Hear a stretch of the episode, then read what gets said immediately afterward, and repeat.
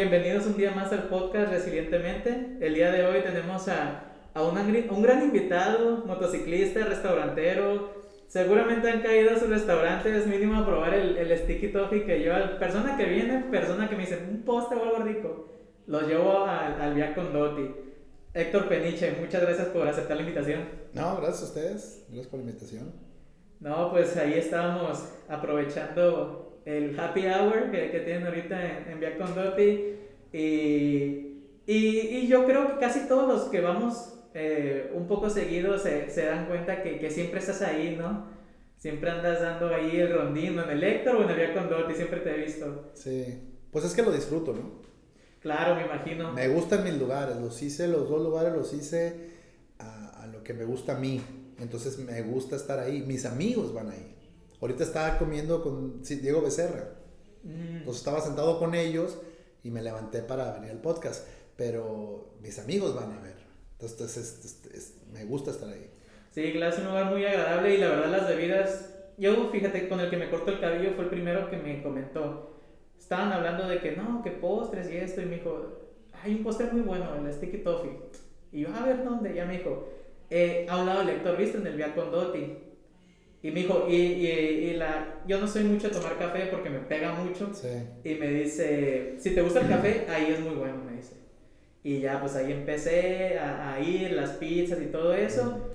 Y, y pues la verdad, este, es, un, es, es, es, una experiencia muy buena en los dos lados.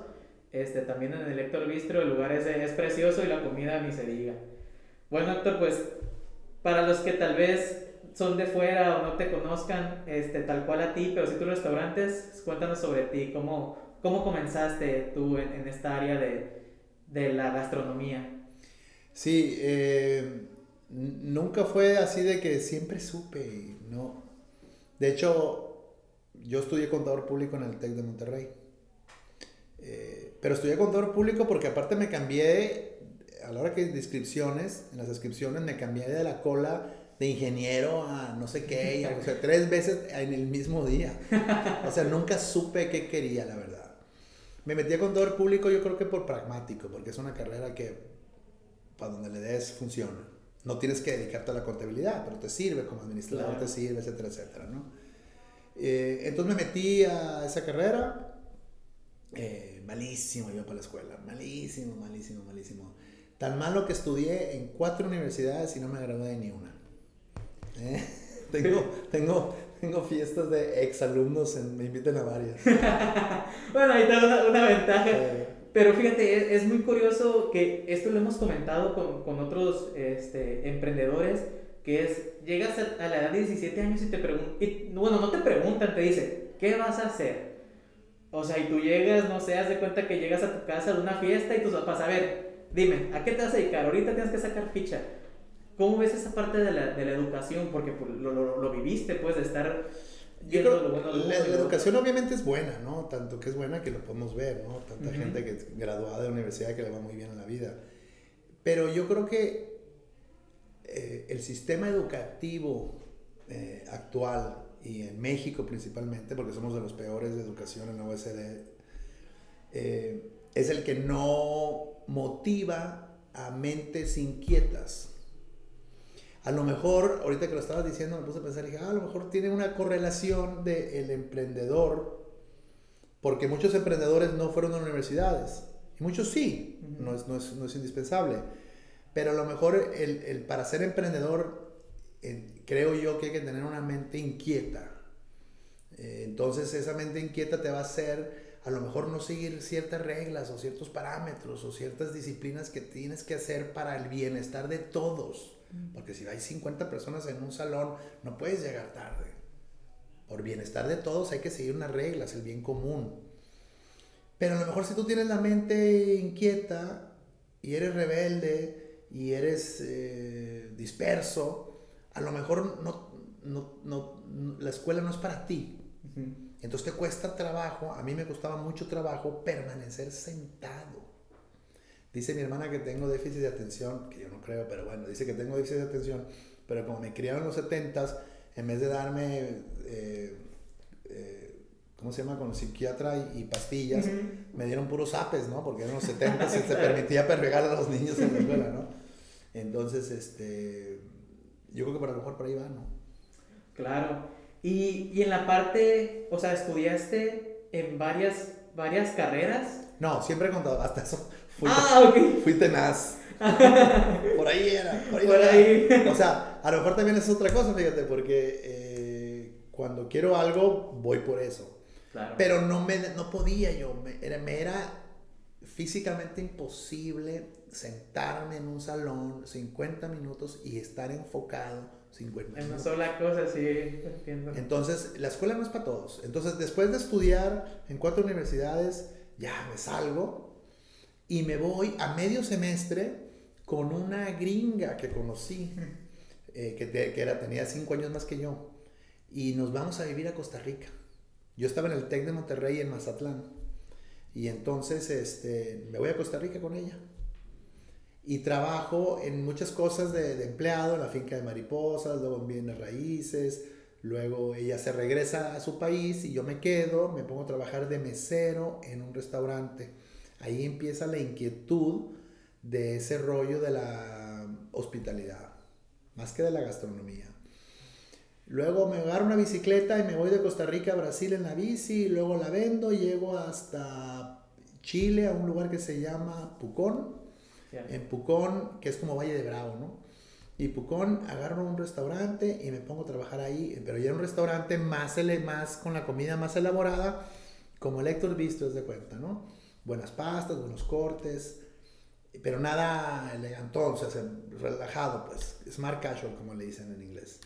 Y entonces llego a trabajar ahí y ahí es donde me empieza la inquietud de la cocina, al ver los platos, y no solamente los platos, sino la brigada de trabajo de los cocineros. Eso fue lo que yo dije, ay, se ve padre todo ese rollo. Y, y, y, la actividad que traían, pues el para arriba y para abajo, para arriba y para abajo, dije, es que me encaja perfecto este tipo de vida de mesero, de cocinero, porque todo el tiempo te estás moviendo. De un lado a otro. Y fíjate, te iba a comentar qué era lo que te había gustado la cocina de Chile, porque tuve la, la posibilidad de, de, ir a conocer la cultura chilena y la comida no es algo como que digas, no, wow. De hecho, la cultura entera, digo, no, no, no, no, no, no la estoy juzgando, sino simplemente es diferente. Ellos son más, comparado con los argentinos, por ejemplo, son bien diferentes. Sí. Son más, más, más sobrios y los argentinos son más desmadrosos pues ver las economías cómo, cómo son tan diferentes, a pesar de que son vecinos, ¿no? Sí. Eh, pero en Chile yo trabajaba en un restaurante que se llamaba Il Fiore, de un argentino que se llamaba Néstor Fiorentini, y entonces este cuate eh, hizo un restaurante italiano. La cocina era 100% italiana. Y me encantaba la cocina y lo que hacían ellos. Y por eso, no era cocina chilena. De hecho, no había restaurantes de cocina chilena. Es que, ajá, como son muy... No que no existan, sino que en Pucón no había restaurantes en Chile. Ay, es como que muy puntual. Bueno, las cosas que conocí, que la empanada, hay unas empanadas muy específicas de ahí y el... Las humitas. ¿Mande? Hay humitas que son como, como tamales, ¿no? Ah, ok. Y la sopa de lima, creo que es uno de ellos. Sí, puede ser. Ajá, entonces, pues se me hacía este, muy curioso esa parte del ceviche. Me acuerdo que una amiga lo probó y me dijo, es totalmente diferente. Me, me dijo, me dieron bolillo para... Eso es más peruano, ¿no? Ajá, pero lo que hizo muy curioso es que me, dijo que le habían dado un bolillo para acompañar el ceviche. Claro, porque no hay, no hay tortilla, la tortilla es nuestra. Y, y he visto el ceviche. La tostada es una tortilla frita. Ajá, y el ceviche pero no lo he visto que trae cosas cocidas como frijol o, o, o, o garbanzo, creo que es. Pues sí, le llaman poros, porotos o algo así, ¿no? Ajá.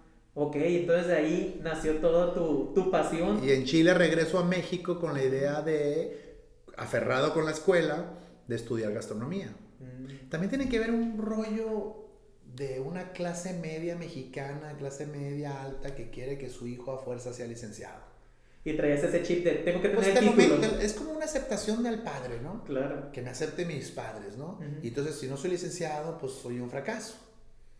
Pero son paradigmas, son, son, son para, sí, dogmas, perdón, son dogmas que te meten desde chico porque ellos lo vivieron, porque los, la gente que nació en los años 40, si se hacía ingeniero, ya la había hecho, ya la hacía, ya, ya no te preocupabas, ibas a tenerla toda tu vida. Claro. Pero los que nacimos en los, a finales de los 60, principios de los 70, cuando cumplimos 18 nos metimos a la escuela y los que se graduaron a los 23, Salieron a finales de los, a mediados de los noventas. ¿Y cuáles? ¿Cuál chamba? Ahora imagínate ahorita en el 2020. Entonces, ya, las, ya la universidad como tal, como que tienes que ser licenciado. Se perdió. Pues, pues si quieres ser, ser o no, pero no te garantiza nada. Creo que últimamente ha crecido mucho el cambio a hacer una, ¿cómo se dice? Un oficio, más que tener un título. Sí. Ser alguien que sabe hacer algo. Yo creo que el que quiere, al que quiere ir a la universidad debe de ir porque es lo que quiere hacer, pero tiene que entrar sabiendo que va a salir endeudado y tiene que salir sabiendo que no le garantiza absolutamente nada. Que el abuelo de él sí le garantizaba una vida cómoda. Si tú te graduabas en 1972 de ingeniero en un México que el montón de gente no sabe ni leer, pues eras, eras Superman. Claro todos los ingenieros de esa época, todos los abuelos de tus amigos o abuelos, los que tengan ahorita setenta y tantos años, 80 años, 85, que fueron ingenieros, la mayoría tiene dinero. Y fíjate cómo siento que a, las personas de esas generaciones, bueno, a nosotros nos ha pegado mucho el, estoy estudiado, siento que es un poco más fácil estudiar en estos tiempos, pero no es fácil salir con trabajo. No es fácil tampoco salir y encontrar un terreno, como dicen, en 20 mil pesos. O sea, nos hablan nuestros familiares de, de, una facilidad que ahorita ya no está. Claro.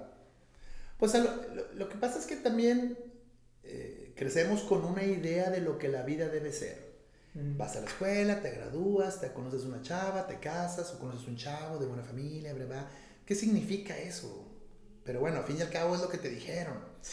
Y ahí vas, te casas. Y si sigues esos esas, esas cosas, ese proceso, lo sigues, te sientes satisfecho que lo lograste. Es decir, estás haciendo lo que se espera de ti. Claro. Porque como seres humanos, pues requerimos una aceptación, ¿no? Somos, tenemos un apego a la aceptación indudable. Entonces, si no lo logras, sientes que defraudaste a la gente que te que te va a querer de regreso o no de acuerdo a lo que logres o no logres, ¿no? Entonces si te sientes inadecuado. Pero a partir de los ochentas fue demasiado claro. Tú puedes ser ingeniero del TEC de Monterrey y no tener un trabajo y no conseguiste trabajo y no te graduaste o te graduaste y no tienes trabajo, tienes maestría y simplemente conseguiste un trabajo que te paga más o menos y, y luego tu cuate que era un desmadre que era el vato que todo el mundo pensó que iba a acabar en una clínica de rehabilitación o que acabó en una clínica de rehabilitación, tiene 75 refaccionarias. Eso es muy interesante porque lo vi yo en la carrera de, de compañeros que están en puestos gerenciales y me he encontrado trabajadores que, que, que trabajan para él y me han preguntado, oye, ¿y cómo era? Pero lo entiendes en la pregunta el sabe que no, no, tiene, no se le ve la capacidad, pero tiene la manera de venderse. Que eso es muy importante y la tenacidad, yo creo. El hecho de, ves una oportunidad y vas. ¿Y cómo le voy a hacer? ¿Quién sabe? Pero lo quiero y voy a ir. Creo que esa es una habilidad muy importante que yo creo que tú la experimentaste muy bien. Como tú dices, entiendes mucho lo que está pasando ahorita porque tú lo viviste Sí. bueno, porque tengo 50 años, ¿no? Eso ayuda. Pero, por ejemplo, alguien de, ese, de, de, de, de los 70 que haya tomado el camino, te casas, bla, bla, bla, bla, tal vez, tal vez ahorita estuviera diciendo, no, sí, estudien. Y si no estudian, busquen lo que, los que quieren estudiar, pero estudien, a fuerza tienen que estudiar. Y, y si sales de la carrera, buscas un buen trabajo, trabajas y te casas. Pero tú lo entiendes totalmente el hecho de no necesariamente tienes que hacerlo. Y si lo quieres hacer, vas, pero tienes que pensar en qué es lo que vas a hacer más a futuro. No, no, no más eso te... Ya sales y te dan una cajita con, aquí está todo tu futuro, no te vas a preocupar, preocupar de nada, ¿no? Sí, yo creo que la parte más difícil es saber qué quieres, ¿no? Claro. Saber qué quieres. Eh, ¿Tú cuántos años tienes? Yo 29. 29. Ok, bueno, yo a los 29 yo ya había decidido que quería ser chef. Y yo empecé a cocinar a los 27. Pero empecé. O sea, cuando en Europa empiezan a los 16. Yo a los 27 era. Entonces, cuando me mandan a Londres, el Four Seasons de México, yo me voy a, los 27 me voy al Four Seasons de México. Me he hecho dos años en México, con puro francés. Y me mandan con el chef francés de Londres, del Four de Londres. Cuando llego ya, pues ya me vende 30 años. Sí, claro. Y entonces todos los chavitos me decían chef. Bonjour, chef. Bonjour, chef. Y, por, no sabían que yo era el vato más abajo de toda la cocina. O sea, yo era el, el vato que ese vato de 20 años me pudiera decir, eh, todo, güey, tráeme siete tomates y pélamelos, ¿no? Yo era el de mero abajo, ¿no? De los de abajo, por lo menos, era commis chef, que en francés significa el chef que comienza. Mm, ok. Pero había vatos de 23 años que eran de mi chef de partido, chef de partido, y tenían 5 años menos que yo.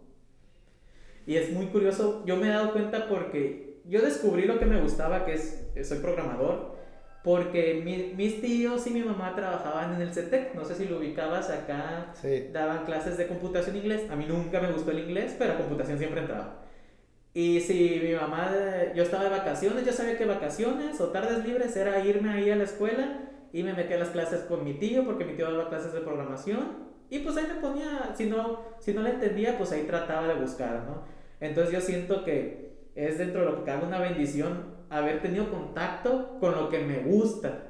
Porque hay gente que no, tiene el, no ha tenido el contacto, tal vez lo mejor que los, son mejores doctores del mundo, son un potencial en eso, pero si nunca tienen en contacto con eso, nunca lo van a saber. Pues. Entonces, tú tuviste también, dentro de lo que cabe, la suerte de primero viste que te gustaba ayudar en un restaurante y después tuviste el contacto con la cocina, que fue lo que dijiste, aquí es.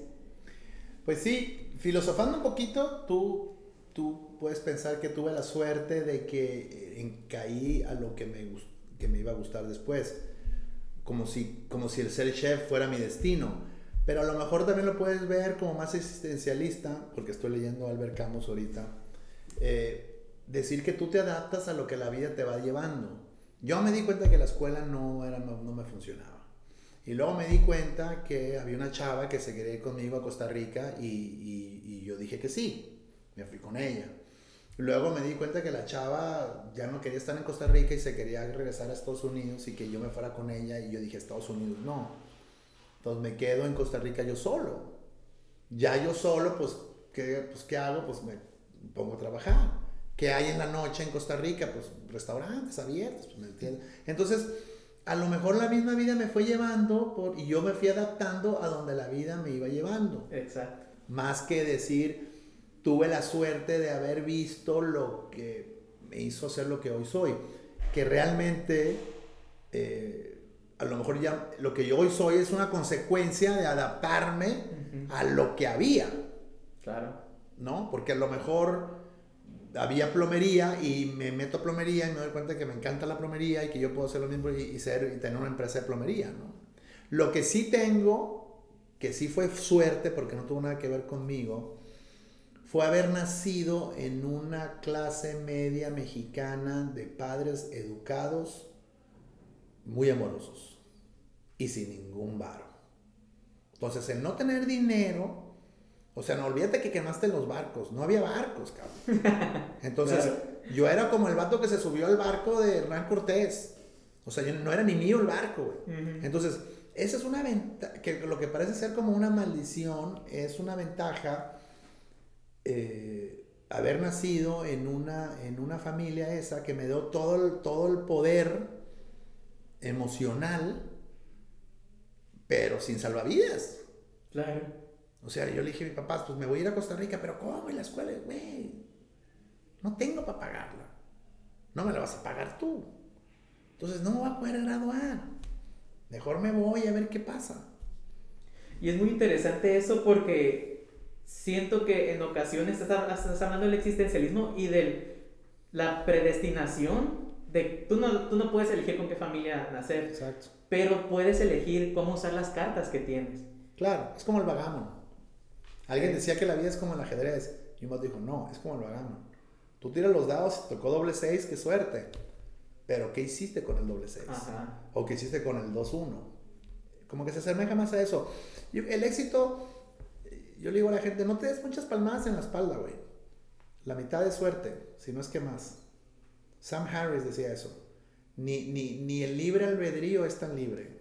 Eso es y me, me gusta mucho que toques ese tema porque lo, lo preguntaba yo estoy estudiando ahorita una maestría y me tocó clases con un profesor estoy estudiando administración, pero él lo ve desde la parte filosófica.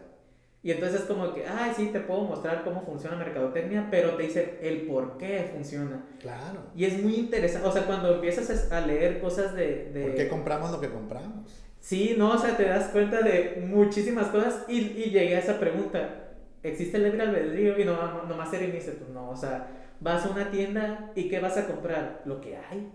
Aunque tú digas, en vez de una blanca voy a comprar una roja, son las opciones que te dieron. O sea, ¿dónde está sí. cuál tu libre albedrío? ¿Te gusta entonces mucho la filosofía por lo que, por lo que platicas? Cuando, te, cuando estaba en la prepa, en, la, en principios de universidad de prepa, siempre tenía un libro de, de Jean-Paul Sartre de, o de Milán Kundera, pero ni los leía, era nomás para agarrar morras, ¿no?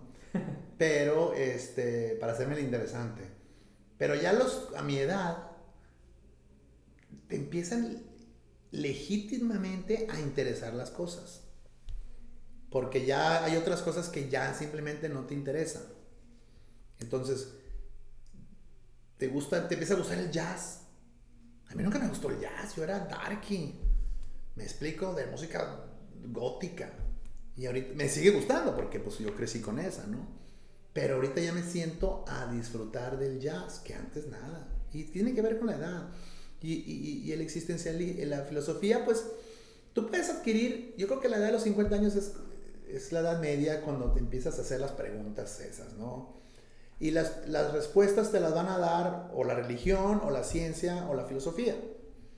De alguna manera, pues la religión yo no la, no la tomé y entonces no me interesa, ¿no?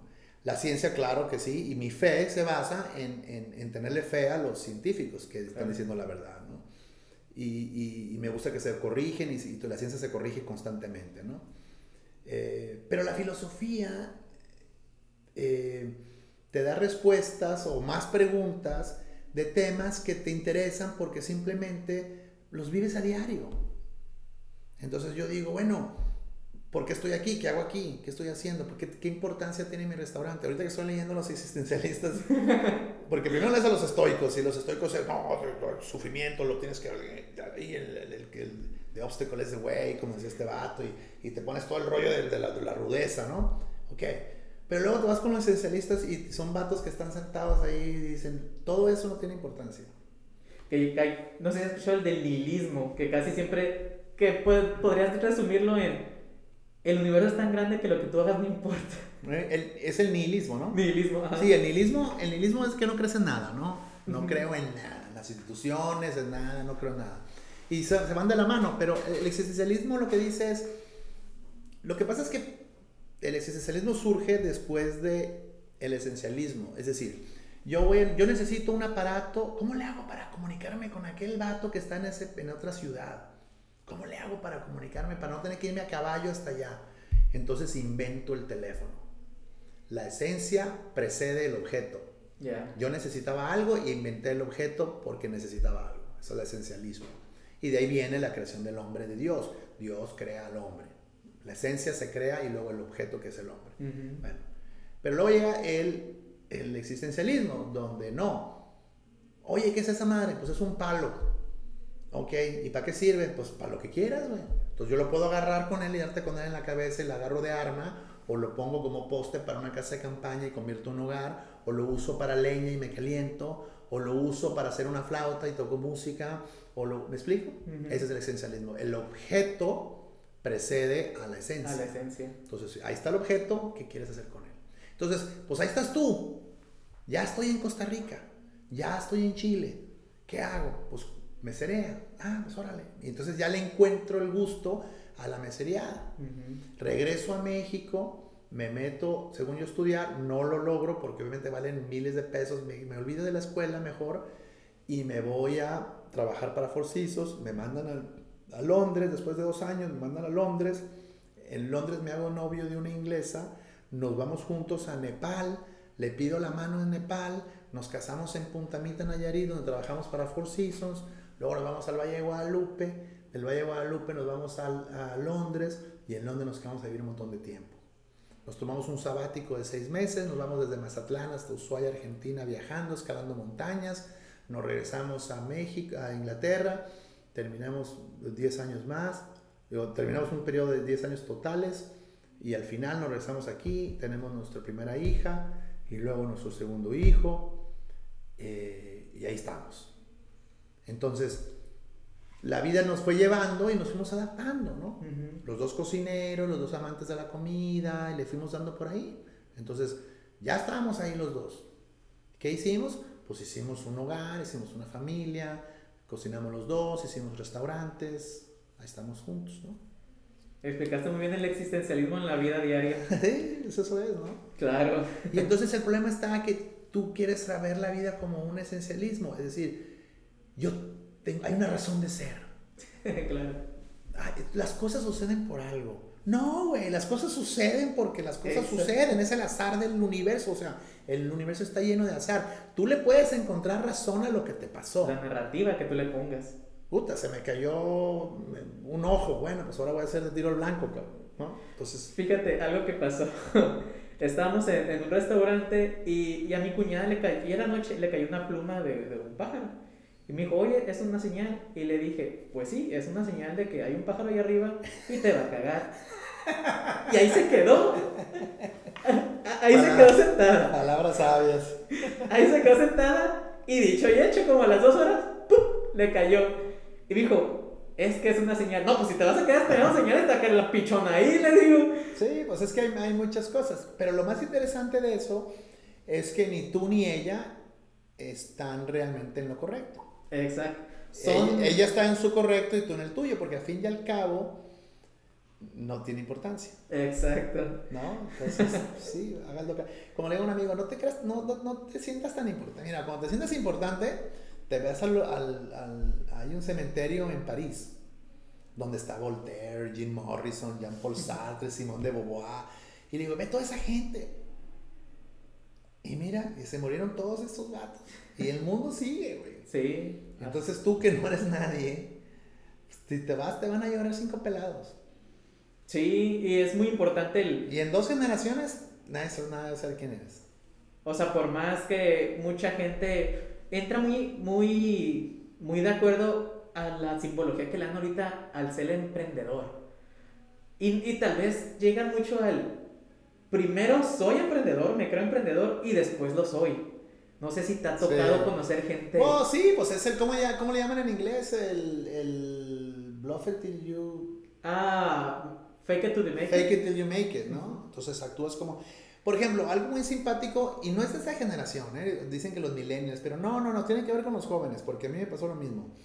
Todos los jóvenes están siempre en un megaproyecto. Pero no deja de ser un proyecto. Voy a hacer, estoy haciendo, estamos viendo esto, estamos en las pero un megaproyecto, o sea, vamos a revolucionar la, la, la, idea del, del, universo. Entonces, estos vatos los ves y, ya una persona como yo se ríe, que le causa molestia a la persona porque no le cree, pero no es que no le crea, es que se ríe porque se acuerda de sí mismo en él. Claro. Entonces yo me acuerdo de mí mismo cuando veo un morro de 20 años que me está diciendo que va a hacer esto y que va a hacer lo otro. Y yo digo, ay, yo me acuerdo que a yo iba a vender camarones a, a Soriana y me iba a ser millonario y ni, me dieron cita para verlos. Entonces, lo que sí veo en los jóvenes, que no, que no es, ojo, no es particular de esta generación, es particular del joven. La mayoría de los jóvenes así fueron. ¿Por qué? Porque los jóvenes están llenos de vitalidad, están llenos de inquietud. Entonces, sentarse a picar piedra les cuesta trabajo por la naturaleza de ser jóvenes, no porque sean millennials. Entonces, lo que yo veo en los jóvenes es que les cuesta trabajo aprender el oficio o, lo que quieren hacer, aprenderlo primero. Me voy a dedicar al retail, ok, pues trabaja para una empresa de retail y vas a entender con el dinero de ellos y vas a echar a perder con el dinero de ellos y vas a aprender con el dinero de ellos. Pero si tú sales de la escuela de modas y vas a hacer una línea de modas, te pones a hacerlo y todo, pues sí, corres el riesgo de que, digo, lo puedes lograr y ser grandiosa, como mucha gente lo ha hecho. Pero tú nomás te enteras de los que lo hicieron. No te enteras de los 10 millones que no lo hicieron. Entonces dicen, ah, Richard Branson no fue a la universidad, yo no necesito universidad. Sí, güey, pero como Richard Branson hay uno, mientras que hay otros 150 mil vatos que no fueron a la universidad y que no, no hicieron nada. ¿Y cuál fue el negocio que le pegó de todos los que hizo? Exacto, exactamente, ¿no?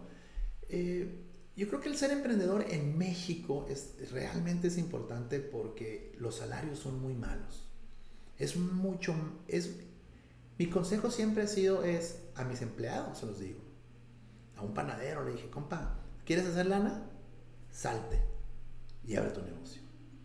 Porque en México los salarios, según la INEGI, la última vez que lo leí hace menos de un año, según la INEGI, el 98% de los asalariados de México, vamos a hablar de la economía, eh, este, eh, no la subterránea, sino la, oficial. Todos los que tienen un salario, el 98% es menor a 18 mil pesos o 19 mil pesos, dice la INEGI. Pero de ese 98%, el 60% es menos de 6 mil. Son 1.500 a la semana. ¿Ves? Entonces, ¿quién gana 1.500 a la semana ahorita? Pues un chavo de 19 años. Y está bien, porque vive con su papá. Vive con su mamá y su papá en una casa donde no paga renta, no paga luz, no paga agua. Entonces, que te ganes 1.500 a la semana, pues te va a dar para comprar ropa, echar fiesta, pistear, traer carro. Está toda madre. Entonces, en esos años está bien trabajar para alguien y ganar 16 mil pesos. Entonces, un montón de chavos, ay, es que me pagaban 15, no es nada. Bueno, no es nada si tienes dos hijos, si tienes 40 años, si quieres pagar una universidad, no es nada. Pero es un montón si tienes 21 y vives con tus jefes. Entonces, no tiene, el salario no tiene que ver contigo como persona, ni tu valor de ser humano. El salario está relacionado con el valor que tú aportas a la compañía por el puesto que tienes. Si eres un vato que le abre la puerta a los clientes, pues tiene un valor que es poco, porque todos los clientes pueden abrir la puerta solos. Pero si tú eres un vato que le quita los virus a las computadoras, entonces tu valor es mucho mayor porque sin ti se colapsa el sistema. Entonces tú vales más. Y es normal, pero no eres tú, es el puesto. Porque si tú te vas, llega otro operador, otro y que lo arregla. Entonces, mis, mis cocineros me dicen, hey, ¿cuánto vas a subir el sueldo? Cuando subas de sueldo, cuando subas de puesto. El sueldo no está relacionado con tu persona, está relacionado con el puesto, porque la, la suma de todos los puestos de salarios están relacionados con el ingreso anual y, y representa un porcentaje. No te puedes pasar. Si te pasas en la junta, te van a decir, oye, tus sueldos están en el 25% y debe ser 20, güey. O me corres a un montón de banda o les bajas el sueldo. Pues no le puedes bajar el sueldo, córreme a la banda, porque tiene que ser 20%.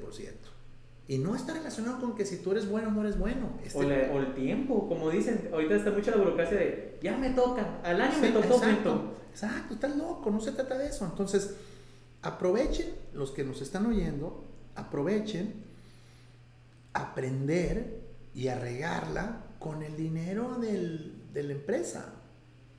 Y eventual, con la mente que tú algún día lo vas a hacer. Pero aprende y agarras contactos. el vato que te traía los, los, ingredientes, el vato que te surtía el este, el vato que te. A ratos tienes los teléfonos, es un networking. Y aparte tienes un sueldo. Si vives con tus papás, bueno, ya la tienes hecha. Entonces, te tienes que salir de trabajar eventualmente, pero primero aprende lo que, a lo que quieres. Si te quieres dedicar a la onda youtuber, bueno, pues entonces es otra cosa, eso es otra cosa que tiene que ver con la vida moderna de ahorita, que ya no, no hay, nadie te enseña eso ahorita, ¿no? Que igual hay un proceso, ves a los youtubers gigantes y dices, yo quiero ser como él. Bueno. Y lo conociste un día antes y quieres ser al otro día él. Sí, claro. Para todo hay un proceso. O sea, siempre ves, siempre ves a Usain Bolt haciendo esto, ¿no? Nunca lo ves al vato corriendo en la, en la noche o en el frío o en la lluvia o en la altura o, o en el calorón o, o sea, lo que come, pechuga de pollo y ¿Me explico? No lo ves echando fiesta, no lo ¿me explico. O sea, todo eso no lo ves, nomás ves el vato ganando y haciendo eso. Y, todos queremos eso. Los chavos ven y ven mi restaurante y lo ven lleno y me ven contento y ven que la gente está feliz y estamos echando fiesta todos y nos estamos pasando bien. Y la gente dice, yo quiero esto. Pues sí, güey, pero son 20 años. Digo, porque yo empecé a los 27 y tengo 52, 51. Cumplo 52 este año. Entonces es lo que dices, pues, es un proceso largo, que a lo mejor los jóvenes es lo que tienen que, que ver. Pero, filosofando otra vez, la meta no es llegar, es el paseo. O sea, en el proceso que eres empleado, aprovecha que te vale madre que de hacer el día de pago, al contrario, te vas a contentar. Eh, es día de pago. El patrón está diciendo, madre, necesito 350 mil bolas para mañana. Tú no tienes ese problema. Cuando llega la luz, hey, llegó el recibo de la luz, lo pasas. Entonces, ama el proceso. Ama el proceso y el resultado va a ser eventualmente tú con tu propio negocio.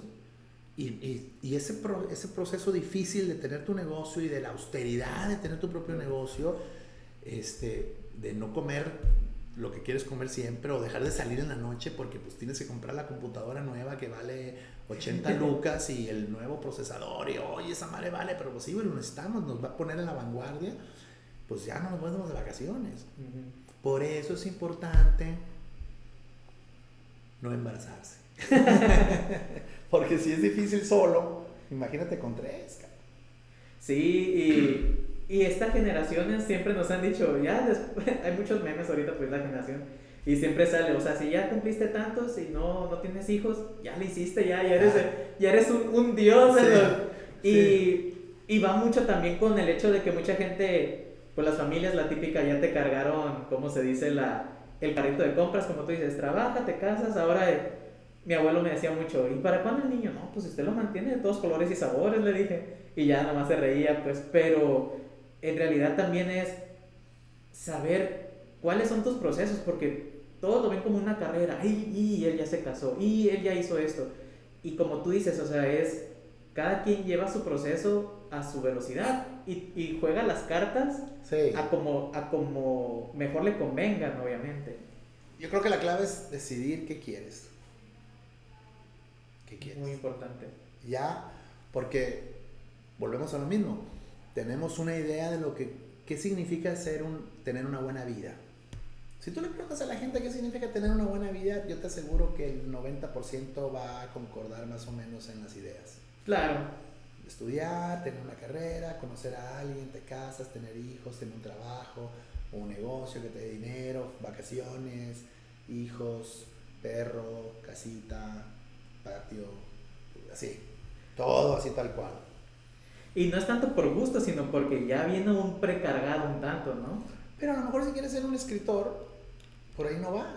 Ajá, exacto. O sea, no se apega. Charles Bukowski escribió lo que escribió porque tuvo una infancia nefasta, horrible y una adolescencia peor y tuvo una vida de la fregada, no vendía nada, vivía en la pobreza. Y ahorita todos los jóvenes lo están leyendo. Y sin eso no, pude, no podría haberlo hecho. Si hubiera sido un niño rico, guapo, no, no hubiera escrito nada de eso. Claro. ¿no? Hubiera escrito El Principito. y es muy importante eso, el... A veces les pregunto, ¿tú cambiarías algo de tu pasado? Yo sí, me hubiera ido con la morrita esa que, es, que después de varios años me di cuenta que sí le gustaba. bueno, ventajas así, yo creo que todos es como y A lo mejor ese era el efecto mariposa, ¿no? Si, eh, oh, te vas con ella y luego hubieras tenido un hijo y porque te hubieras ido con ella. Ajá. No, mira. Para, esa pregunta tiene, tiene validez, pero es, especulativa, porque al fin y al cabo es lo que te están preguntando es, ¿estás contento donde estás hoy día? Claro. Porque si estás contento donde estás hoy día, no hay necesidad de cambiar nada. De hecho, es casi como retórica porque hablo me ha tocado hablar con diferentes, bueno, los emprendedores en diferentes etapas. Y me gustan mucho amigos que van empezando, por ejemplo, conoces a Isaí de la mulata. Sí. Y él va empezando y te, y te habla de, no, es que ahorita se descompuso esta máquina, eso. Y de repente llegamos contigo que ya tienes tiempo con el restaurante y es, no, pues sí, te toca hacer esto y esto. Pero ya no lo ves como algo de, uy, no. Eh". La diferencia entre él y yo es el capital la cantidad de dinero que tienes en el banco. La, exacto, es la estabilidad. Si a ti se te poncha la llanta de la bicicleta y traes 500 pesos en la bolsa, no es un problema. Exacto. Pero si te roban la bicicleta y tienes que llegar a un lugar y la bicicleta no era tuya, tienes que pagar y traes 500 pesos en la bolsa, es un gran problema. es, es, es la estabilidad de tu proyecto hablando, pues. Sí, yo, yo cuando hice el... Yo extraño, fíjate, incidentemente yo extraño la pasión que tenía por el pan y la, y la pastelería cuando recién abrí, hace 10 años. Tenía un restaurante que se llama Molica. Y Molica en italiano significa migajón. Mm, ok. Es la Molica del pane. Entonces es el migajón. El restaurante se llama migajón. Porque yo amaba el pan, lo amo. Amo el pan. Me gusta hacerlo, me gusta comerlo y todo. Pero ahorita el pan representa menos del 10% del ingreso de mi negocio. Entonces me estoy enfocando a lo que realmente deja. Claro. Entonces estoy siempre en las noches, vengo en las tardes, estoy en las mañanas, pero en las mañanas estoy más como de asueto. Estoy en el restaurante, pero no, no estoy vestido de chef, estoy sentado con mis clientes, con mis amigos, tomando el café, disfrutando del lugar que construí.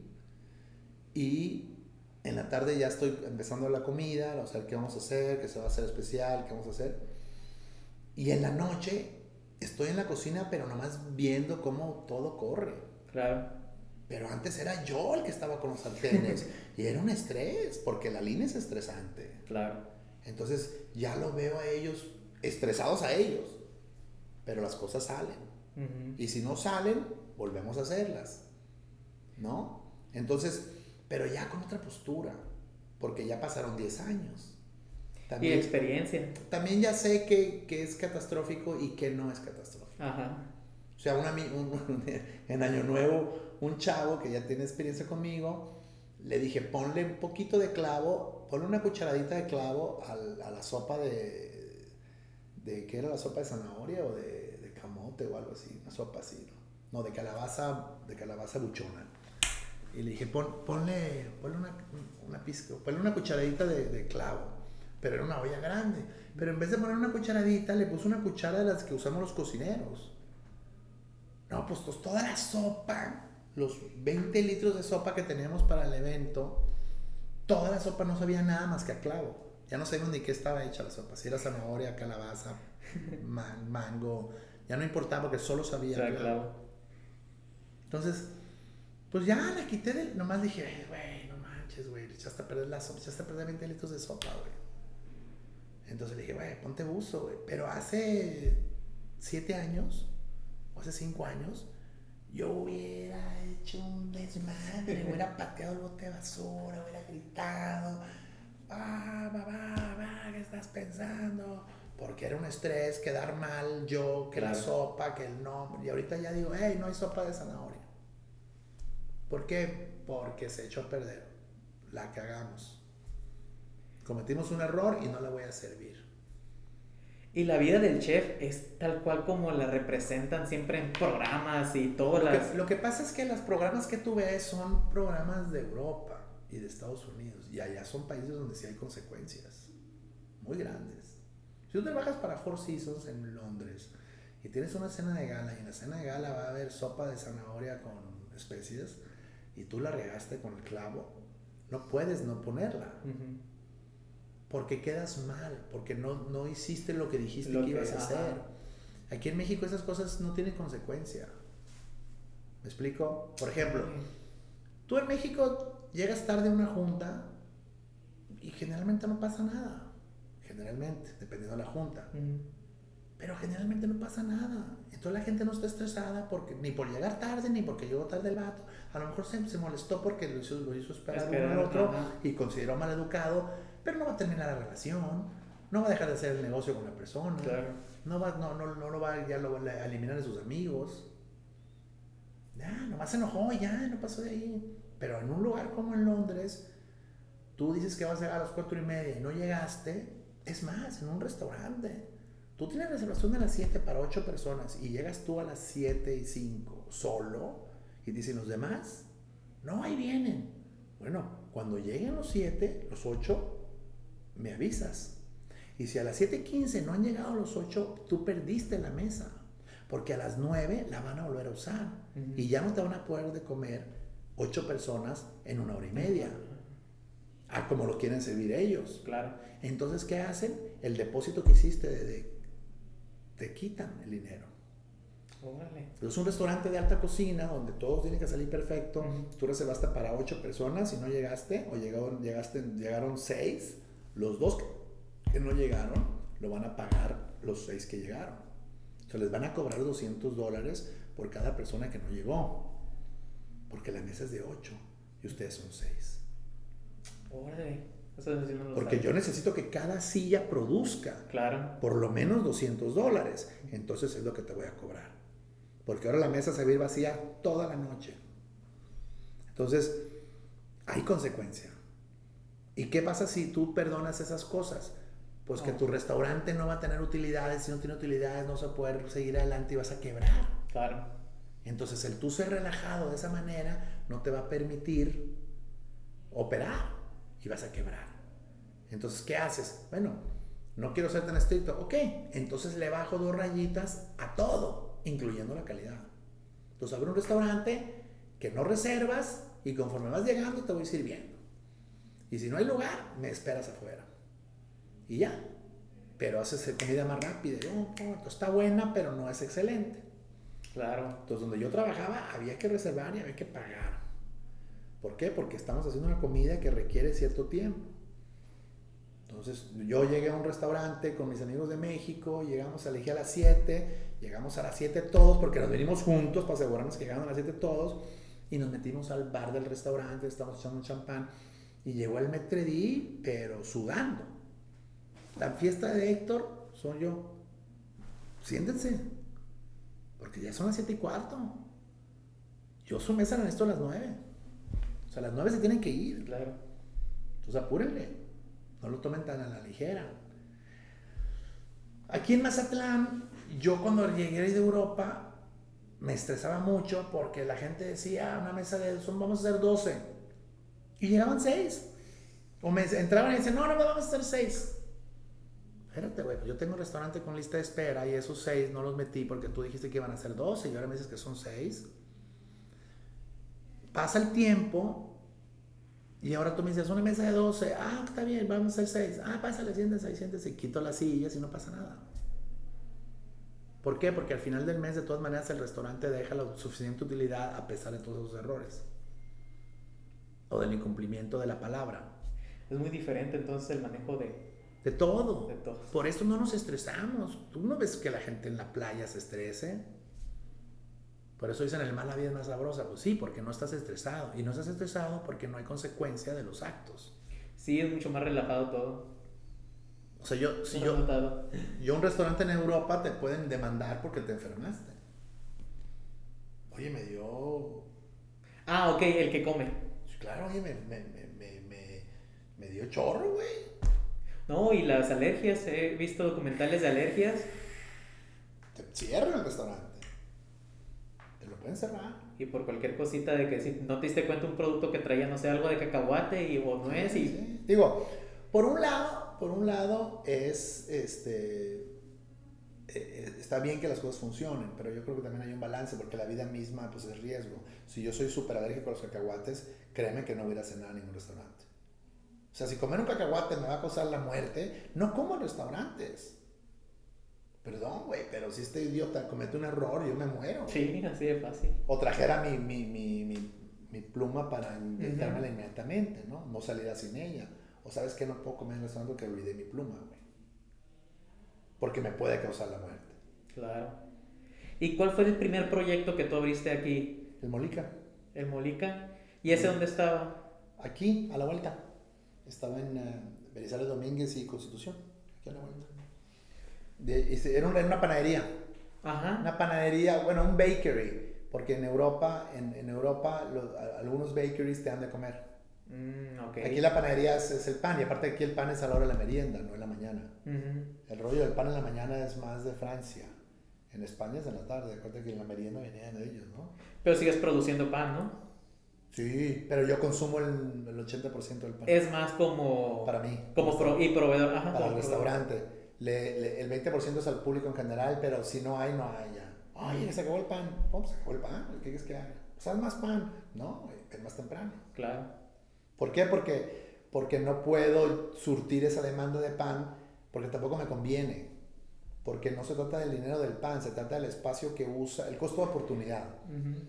El pan se fermenta en el refrigerador toda la noche. Sí, el almacenamiento. Otro carrito de pan más me está quitando un espacio en mi refrigerador que lo podría llenar de carne. Que lo puedo vender más caro. Una carne vale 260 pesos y un pan vale 25. Claro. Entonces, ya no más por espacio. ¿Y cómo ha cambiado la industria desde que tú comenzaste en la hora restaurantera hasta hoy? La empresa restaurantera en los restaurantes del primer, lugares del primer mundo, incluyo la Ciudad de México como parte de ese primer mundo. Tú te vas a Polanco y la renta de un restaurante en Polanco son 600 mil pesos. Entonces, ¿quién paga 600 mil pesos de una renta? No un chef emprendedor, lo paga una compañía. Una compañía dueña de 32 restaurantes. Una compañía dueña de 32 restaurantes, pues hace que, que tiene que tener sistemas para que siempre tenga utilidad. Claro si saben que uno que va empezando, pues mínimo sé que los demás pueden cubrir por lo pronto el que está comenzando. Estaba viendo, hace, bueno, ya hace tiempo veía un programa en, en Netflix, creo que era, este, y eso hacían, o sea, era, a ver, ponme tu concepto y te vamos a dar un lugar y te vamos a dar la inversión, pero va a ser parte de nuestro grupo de restaurantes. Ahí empecé a ver como ese tipo de, de negocios, ¿no? No es, o sea, dices, bueno, sí, el chef ya abrió su restaurante, sí, pero pues es, es como se dice, fue pagado por, por, por, un conjunto de empresas gigantes, ¿no? Sí, y el chef va a tener su, va a tener su digamos que libre albedrío, pero siempre y cuando eh, entre dentro de los parámetros financieros de la empresa. Claro. No, y no puede tal vez llegar y proponer menú nuevo, ¿no? Lo tiene que ver, no tiene tanto también albedrío en esa parte. No, sí, tú tienes todo el derecho de hacer lo que te dé la gana, pero a fin y al cabo también no es cualquier chef, o sea, si tú eres un chef de un restaurante de tres estrellas Michelin, él es el artista. Y todo va a girar en torno a lo que él haga. Ok, sí. Entonces yo hice este plato y todos lo van a probar y decir, wow, fantástico. Lo malo que tiene trufa blanca con esta mar y esta mar y el plato lo voy a tener que vender en 250 dólares. 250 dólares vale. Y ya. Pero es un restaurante de tres estrellas Michelin. Generalmente las corporaciones no agarran ese tipo de restaurantes porque esos restaurantes generalmente no tienen tantas utilidades. Porque el nivel de calidad es tan alto que al final de la noche lo que no vendieron lo tiran. Y, el porcentaje de utilidad es muy bajo. Lo que ganan más son otras cosas, regalías, libros, todas esas cosas que van en torno a, a que él es el gran chef. Por ejemplo, el chef Máximo Botura de la, de la, de la hostería Hostería, bueno, se me fue el nombre, pero ese cuate sale mucho ahorita en, el YouTube en la onda de Masterclass. Ah, ok, ya. Pero también estuvo en Netflix en una onda de Chef Table. Es un cuate muy famoso, que es un chef. Lo he visto en los comerciales de, de Masterclass. Bueno, es un cuate muy famoso que lo que él hizo fue que hizo un platillo que se llama espagueti calcio pepe pero se hacía en Roma con pecorino romano, que es, una, es un queso de oveja, como el manchego. Pero hubo un, un, temblor en Módena y rompió, la bodega se rompieron las, las, estructuras que sostenían a los quesos parmigiano rellano gigantes de 24 meses de añejamiento. A la hora que se rompe el queso no lo puedes vender. Entonces, ¿qué dijo? Que lo compren los italianos y hacemos un platillo que se llama spaghetti calcio pepe pero en vez de poner el pecorino romano, le vamos a poner parmigiano reggiano. Y salvó todo porque todos los italianos se pusieron a hacer con el parmesano ese, pues. Y digamos que recuperaron la pérdida. Ajá, claro. El cuate es muy famoso por ese, por ese programa de Chef Table y por lo que él hizo y todo. Y tiene un restaurante de tres estrellas Michelin que cuando él lo abrió nadie lo quería porque no era tradicional. Hasta que la gente de fuera llegó se hizo famoso. Pero el cuate, ya el dinero que él hace no está relacionado con su restaurante. Está relacionado con toda la faramaya que hace alrededor. Claro. Ahora hace dinero, y siguientemente hace el dinero por salir en la tele, no por lo que él hace de elaborar en la comida. Ya, como ya lo logró, ahora lo que se dedica a él es hablar y salir en la tele y hacer faramaya, ya, y es lo que realmente le deja los millones de dólares. No al restaurante. Y, y después de, de, la panadería, ¿cómo, ¿cómo continuaste con...? Ah, la misma gente, volviendo al existencialismo. Ya la panadería estaba y la gente me exigía más y más y más y más y más. Me decían, güey, pues tú estuviste en Europa, güey, la otra cosa que no sean sándwiches. Entonces puse el especial del día. Ponemos un pizarrón decía, hoy hay cordero, rack de cordero con tal, tal, tal. Y lo ponía. Y se vendía. Y luego hoy va a haber pechuga de pato con no sé qué. Y lo ponía. Y al rato, la gente venía a mi panadería vestida de noche con botellas de vino y de zapatito de tacón. Y me decía, maestro, es un baker. Y relájate, güey. No, es que el cordero. toda la gente empezó a decir, oye, pues ya arregla el restaurante, es lo diferente. O sea, la gente quería más porque en Mazatlán querían más. En aquel entonces no había nadie. Obviamente estaban los de siempre, ¿no? El Casa Country, el, el Casa Loma, el señor Peppers, pero ya eran, eran instituciones viejas, pues. Entonces, eh, llegué yo con una idea nueva de, de Europa, con otro sazón, con otra energía pero con otra idea de hacer algo pequeño y la gente me dijo, no, güey, ya estamos listos para más. Surgió un inversionista que era cliente mío y abrimos Electros. Y ¡pum! ¿Y el Via Condotti nació después de él? Después del Via Condotti. El Via Condotti nació por la necesidad de abrir desayunos en Electros sin que estuvieran en Electros. sí, ¿no? Porque la gente el lugar, el lugar Electros, pues era muy bueno, o sea, tenía mucho, era muy art oscurón, bistro, francesón. Y a la llegada del desayuno parecía que estabas en el que te habías quedado dormido en el antro, ¿no? Mm, ok, ya, para cambiar el ambiente. Se, y que muy nocturno la decoración. Ajá. Entonces dijimos, no, pues mejor abrimos otro para desayunos y abrimos el Via Condotti. Y, y lo trabajamos así a medias, solo en las temporadas bajas, las temporadas altas, para, porque no había aire acondicionado. Cuando llegaba el verano nos pasamos a Lectus. Fuimos que funcionaron los desayunos y le invertimos una lana. Mi socio le invirtió una lana al lugar de al lado y ¡pum! despegó el Via Condotti. Ahora, dijimos, ¿qué vamos a hacer con el restaurante que, que, pusimos con aire acondicionado si a las 12 del día lo voy a cerrar? ¿Qué voy a hacer de 12 a 12? Son 12 horas. No lo voy a dejar así. ¿Qué hago? Digo, pues no tengo cocina y no voy a abrir otro restaurante, pues ya tengo electos. Entonces se nos ocurrió que tenemos todos los hornos de, la panadería y dijimos, pues vamos a hacer una pizzería. Mm. Ahí viene el existencialismo de vuelta. No es que yo siempre quise ser pizzero. Claro. No, ahí tengo un montón de hornos, pues haz pizza. Porque no te queda otra. Entonces haz pizza. Entonces hicimos la pizzería. Y luego la pizzería le empezamos a meter ensaladas y contratamos. Era, era un cocinero nomás haciendo pizzas. Y ahorita ya son cuatro atrás y seis adelante. Entonces ahora ya se convirtió en un restaurante en sí mismo, el Viejo Condotti. Se llena de chavos de 20 años, pero se llena. Entonces dices, mira, este, este concepto en sí mismo ya despegó y creció por la necesidad de los desayunos de electros. Entonces ahora vamos a hacer un tercer proyecto que se llama un speakeasy. Un speakeasy es un bar que se, viene de dos palabras, speak y de easy, como que take it easy, speak easy, no, no hagas mucho ruido, mm. que era en la época de la, de la prohibición de alcohol en, Estados Unidos. Entonces tú lo que hacías era, ibas a ciertos lugarcitos a pistear en secreto. Entonces nosotros vamos a tener un speakeasy en Electos, en una parte nueva que nos acaban de dar, que está anexa a la expansión de Electos. Y ahí a ver qué se me ocurre hacer. Pero ya, ya empezamos hoy. hoy empezamos ya con los arquitectos y los electricistas y todo el proyecto. Ya, ya está aprobado todo, ya, ya está el dinero reservado para eso, y todo ello. Que lo pone mi socio, ¿eh? todo ese dinero. Todo el dinero lo ha puesto mi socio. De todas las utilidades que nos repartimos, mi socio las reinvierte en el negocio. Por eso le digo a la gente, no te des tantas palmadas en la espalda.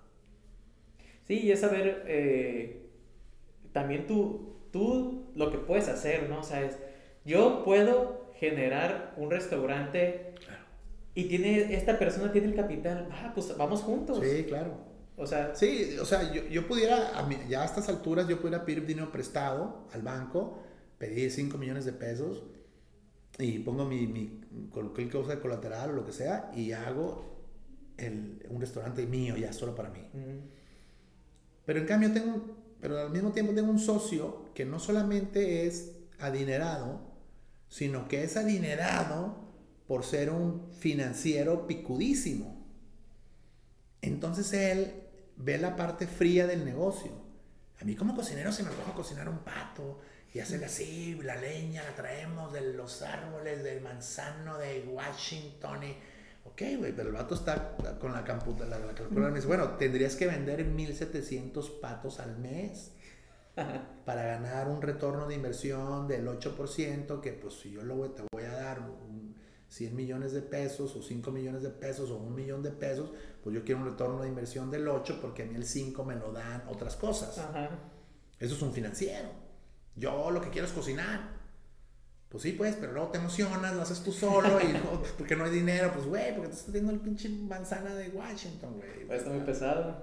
Usa leña de otro lado, ¿me explico? O sea, es una buena mancuerna. Claro. Que a lo mejor a la hora de ser emprendedor es clave saber reconocer qué sabes hacer y qué no sabes hacer. Y permitir a otra gente entrar al negocio o contratarlas. Claro. Contratarlos, porque también puedes contratar un financiero. ¿No? Pero los que quieren ser emprendedores, eh, yo creo que es clave no, no pensar que ellos van a hacer todo ellos una vez que tú empiezas, sale la gente. Empiezan a brotar. No tienes idea, una, cuando yo abrí Electos, les platicaba a mis clientes que yo que pues conocí, era un cliente que tenía lana. Y no sabes la cantidad de gente que me dijo, cuando quieras hacer otro me avisa, yo también tengo dinero. Y luego te das cuenta que dinero hay mucho. Lo que no hay es talento. Exacto. Entonces, si tú tienes el talento, no te preocupes por el dinero. Yo, yo creo que un consejo que yo le daría a los emprendedores es, Desarrollate el talento primero. El dinero llega solo. Te, va a haber un inversionista. O sea, un vato que ve, por ejemplo, yo veo a, yo veo a, Andrea Osuna Lizárraga. Mm, Andrea Lizárraga Osuna, del NAO. Ve cómo empezó y ve cómo está ahorita. Pero yo creo que veo, ¿sabes qué veo? Una chava que todos los días va. Una chava que siempre está trabajando. Una chava que tiene onda, que cocina rico, que tiene onda, que es disciplinada, que el lugar está bonito. Pero yo vi una chava que a lo mejor le vendría bien un restaurante más grande con estacionamiento, en un lugar más acá. ¿Y qué necesita, chava? Pues 5 millones de pesos. En Mazatlán, 5 millones. Güey, es lo que vale un depa. ¿Cuánta gente no tiene 5 millones de pesos? Montones. Pero ¿cuánta gente hay como Andrea? No hay. ¿No? Entonces, un consejo a los emprendedores son, pues desarrolla tu talento primero y el, dinero llega solo, porque dinero hay. Y es muy importante eso, mucha gente persigue el, el dinero antes de valer lo que quieren cobrar, ¿no? Sí. Me ha pasado mucho de, sale, amigos de que, ah, como programador, ahorita les pagan muy bien y, y trabajan desde casa. Quiero ser programador. Pues te gusta. No, pues es que vas, vas, a valerlo, o sea, si nomás quieres por el dinero, tarde o temprano te va a tronar el cohete en la mano, como dicen, pues te vas a enfadar, no vas a dar el 100%, primero tienes que valer en lo que tú quieres. Sí. Bueno, ahora, ahora ahí te contradigo en algo. Tú puedes tener la super fortuna de hacer lo que te gusta. O puedes tener simplemente la suerte de que te guste lo que haces. ¿Me explico? Yo soy cocinero. A mí me encanta cocinar. Pero no estoy haciendo lo que me gusta. Es decir, cartita Santo Claus. Si me pongo a escoger qué quiero hacer, no, güey. A mí me encantan las motos. Y yo lo que quiero es andar en motos todos los días y viajar en moto. A mí me encanta viajar. Y viajar en moto o en bici o lo que sea. Entonces, si yo pudiera, ah, pues ¿sabes qué? Vamos a poner un, un Ace Café, como el de Londres, lo vamos a poner en, en Mazatlán ahí donde está el Ricos de la Marina y vamos a tener toda esa área allá de motos y boutique de motos y taller de motos y vamos a vender motos antiguas y modernas y nuevas y todo, vamos a tener agencias y vamos a hacer conciertos y música y barbecues y todo el rollo, pero todo relacionado con las motos. Ok, entonces ah, ahí sí estuviera haciendo lo que me gusta, andar en moto todo el día y cotorrear y que todos se, que se encarguen los demás y yo nomás veo y cotorreo y estoy todo y estoy todo el día ahí porque me encantan las motos y está rodeado de motos. Pero eso en un lugar de 500 mil habitantes, y cuando digo 500 mil me refiero al chilillo, el vainillo, el venadillo y todo. o sea, aquí la zona metropolitana somos que 350. Sí, no, no es mucho. Entonces, pues dices, no. Entonces, no. Mejor voy a cocinar para un segmento bastante grande de Mazatlán y voy a hacer que me guste. Entonces, me gusta lo que hago. Claro. Que eh, hay buzos ahí, ¿no? Porque el emprendedor ahorita lo veo, lo veo todo el tiempo, lo estoy viendo. Follow your dream. Follow your dream. No, güey. Consejo, no follow your dream, güey. No güey. Porque eh, mejor, ¿cómo, que, ¿cómo hacía este vato? Don't follow your dream, pero no hagas lo que. Don't follow your dream. Do what you, algo así como don't follow your dream but bring it with you. Oh, ok. ¿No? O sea, no, no, no, te hagas un cínico tampoco, ¿no? Pero tráetelo, tráetelo. O sea, haz algo que te va a dejar dinero, que, que alguien necesita, porque al fin y al cabo, ¿qué estás haciendo? Vas a intercambiar valor por valor, ¿no? Yo me acuerdo que estaba en la prepa y tenía una novia, no una novia, estaba en la, en la universidad, estaba, estaba, en el, estaba en el Four Seasons de México y conocí una gringa, como que me gustan las gringas y conocí una gringa que, que me gustaba. Entonces yo era el rollo acá de que sigue tu onda y el amor y no sé qué, y que sigue tu sueño. Y bien acá, ¿no? Bien Pablo Coelho, yo de morro de 27 años. Le dije a la chava esta, no, que sigue tu sueño. ¿Y cuál es tu sueño? Y me dice, el acordeón. Y yo dije, no, pues sí, ya valiste madre, ¿no? no mames, el acordeón. Digo, se puta, pues tendrías que ser con los Tigres del Norte. o, sea, ¿cuánta gente conoces con éxito que le toca el acordeón?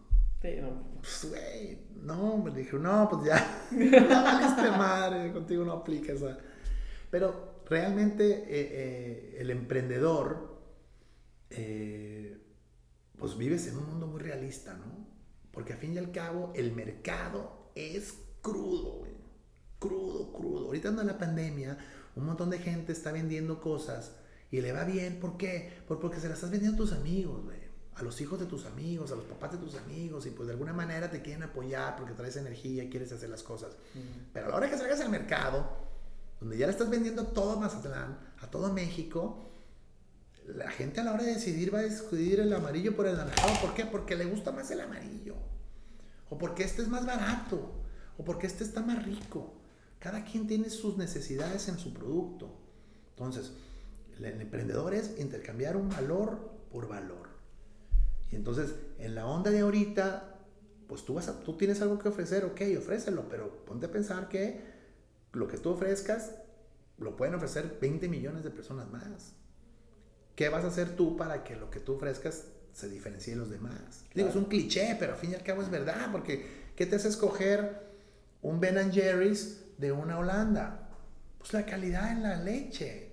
Porque Holanda no es ser ni leche, ¿no? Pero si no te alcanza, pues vas a comprar en Holanda. Se vende más el Holanda que el Ben Jerry's. Claro. A pesar de que el Ben Jerry's es mejor. Pues sí, güey, pero es más barato. Claro. Entonces aquí la necesidad es económica, no de placer. Entonces, ahí está. Lo ves en todos lados.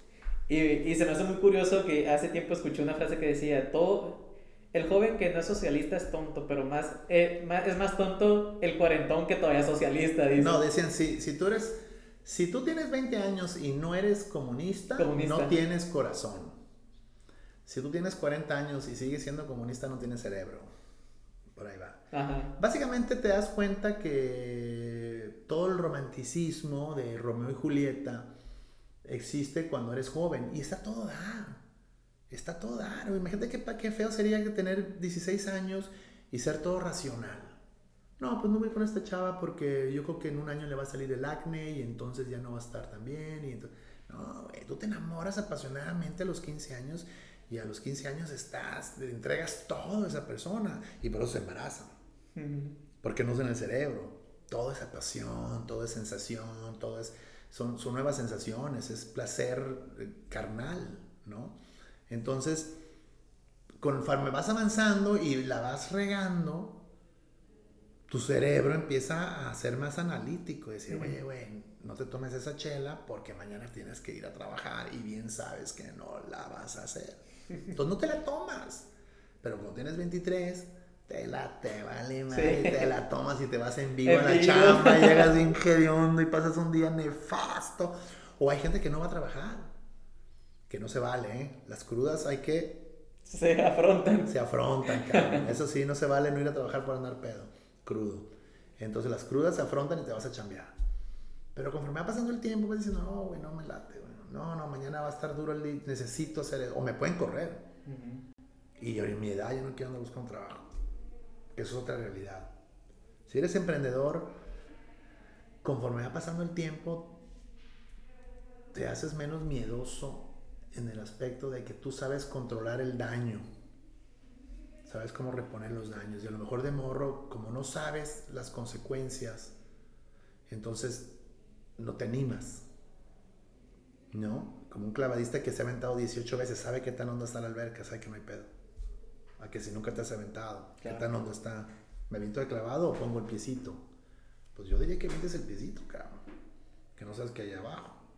Una, una amiga, Lisette, este, la, la había entrevistado y, me dijo, es que la vida del emprendedor es, llega un momento en el que lo relacionaba mucho al, al punk, creo que era, porque hablaba mucho de eh, todo está mal, bla, bla, bla, todo, todo se está rompiendo, pero todo va a estar bien.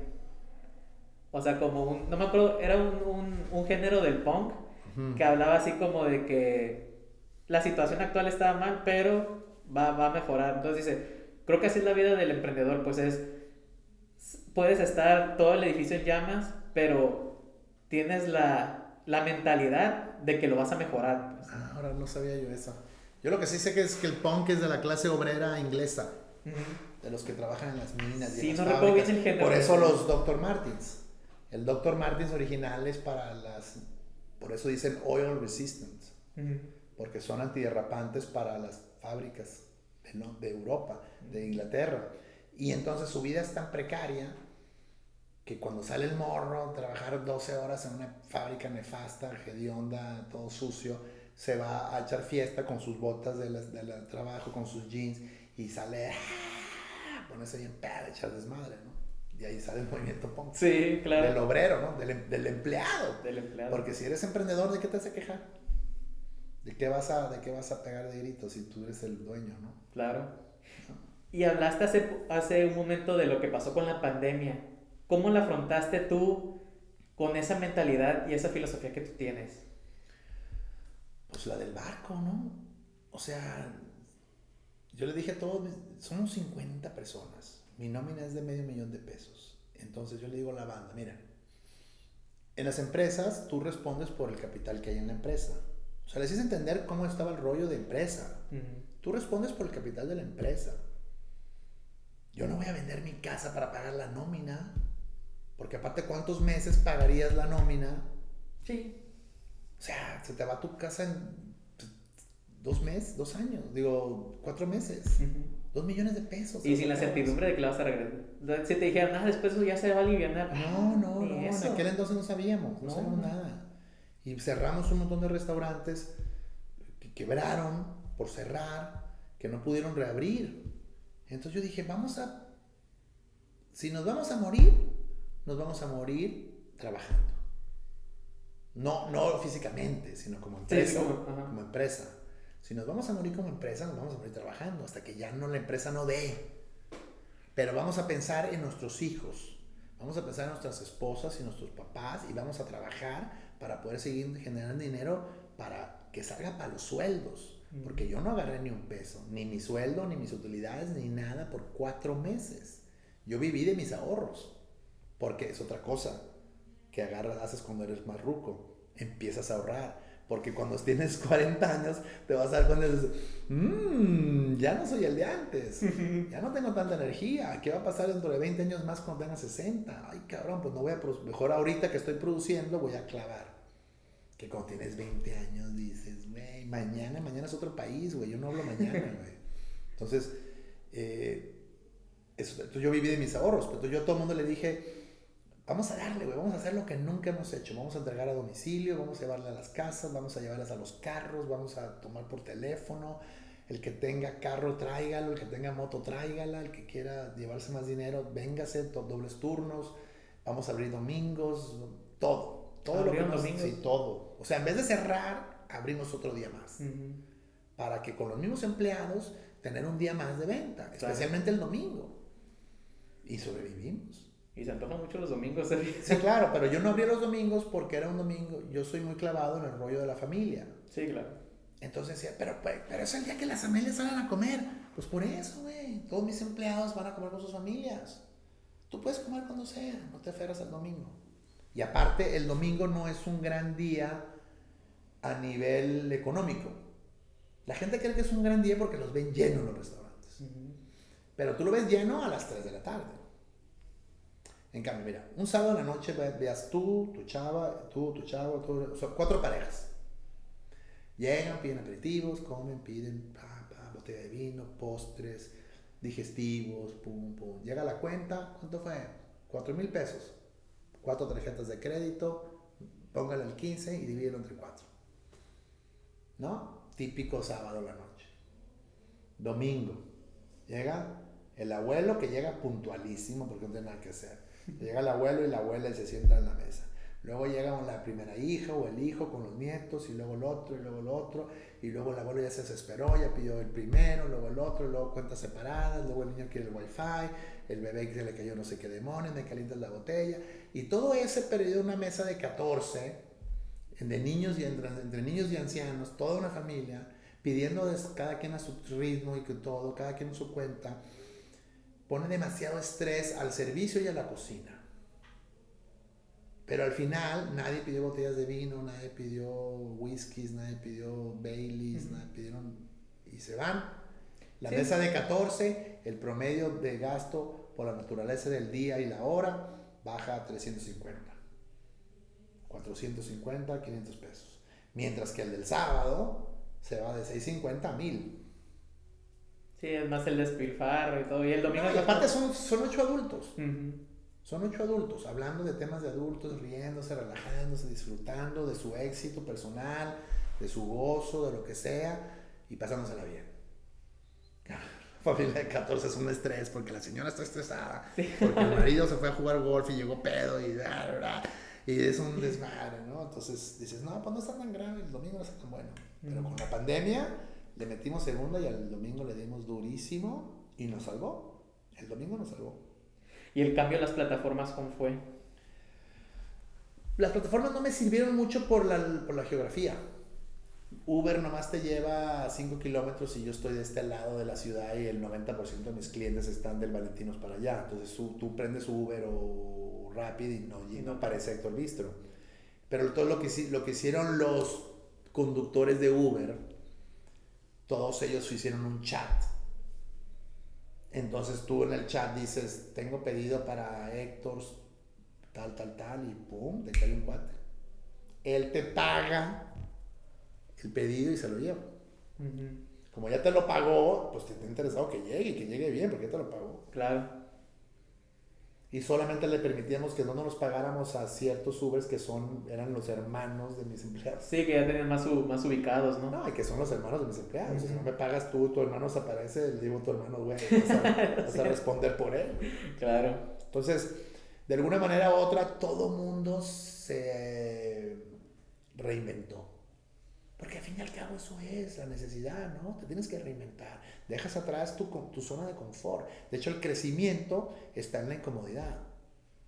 The obstacle is the way, decía este vato, el Ryan Holiday, creo que se llama. Eh, entonces, en la pandemia que fue, fue una cosa muy, ya siendo cínicos, siendo completamente objetivos, viendo los números. ¿Cuánta gente te gusta que se haya muerto en México? Dice que son 150 mil. Ponle que sean el doble. Ponle que sean el doble. ¿Ok? ¿Satisfecho? 120, 126 millones según la INEGI. Es menos del 1%. Es el punto 0,1%. Es, son 16 personas por cada 10 mil. Entonces dices, ¿sabes qué? Pues esa apuesta sí la juego, güey. Entonces, Yo entiendo que la vida humana y todo lo que tú quieras, pero la vida humana se cesa de ser todos los días por diferentes razones. Esta es una más. Claro. Nada más que no les gusta porque es injusta, no es meritocrática, es azar. Azarosa. Y nadie le gusta el azar. No. Es como cuando atropella un camión que volteaste para el otro lado. O cuando te mató un vato que venía pedo. Es injusta. Ese bueno merecía morir. No tenía la edad para morir. Pero si la vida nos ha enseñado algo es que no es nada más que injusta. Porque la justicia es una, es una cosa que inventamos nosotros. nosotros. No, y la vida del humano, o sea, mucha gente dice, no, que eh, como que está en contra del sistema del hombre. O sea, dices ahorita, bueno, vete a vivir en la jungla, a ver. Pero el hecho de que ahorita a tus 25 años estabas a vivir en la jungla, ya llevas ventaja. Ya te fuiste a la jungla en una edad que te puedes defender. Hey. No, ponemos parámetros porque simplemente es la única manera de poder vivir en comunidad. Claro. O sea, los 10 mandamientos no es otra cosa más que el código de Abu Dhabi hace 3.000 años antes. O sea, antes de, antes de que existieran los 10 mandamientos, que Moisés existiera o dijeran algo de él, hace 3.000 años antes, 3.000 años antes existía el código de Abu Dhabi que decía no mates al vecino, no te eches a la vieja de al lado del vecino, no le robes el No más que sin multas, nada de que cuesta dos, no me acuerdo cuál era la moneda. No, era, el, código de Abu Dhabi tenía una, una penalidad ahí escrita. Ajá y lo más chistoso del código de Abu Dhabi es que tenía que ver, y fíjate qué interesante es, que de, alguna manera se da ahorita, pero menos, menos, este, menos por abajo del agua. Ajá, exacto. Ahí era meritocrática, es decir, si un, un doctor, vamos a decirlo así en términos modernos, si un doctor comete un robo, le costaba menos que si lo cometía un pepenador de botes de aluminio. Ajá, un esclavo. Un esclavo al esclavo le cortaban la mano, mm. al doctor no. Porque el doctor contribuía más con la comunidad. Digo, está interesante el concepto. Ya modernizado, dices, no, es un código para todos. La ley es la ley y quien lo cometa, quien lo cometa, va a ser así. Ok, eso es lo que dice el librito. Pero en la realidad. En la práctica es muy diferente. Pues el Cienfuegos sigue echando fiesta. Tiene mejor inmunidad que la vacuna ese. ¿No? Entonces, bueno, pues algo hizo el señor que mantuvo de alguna manera.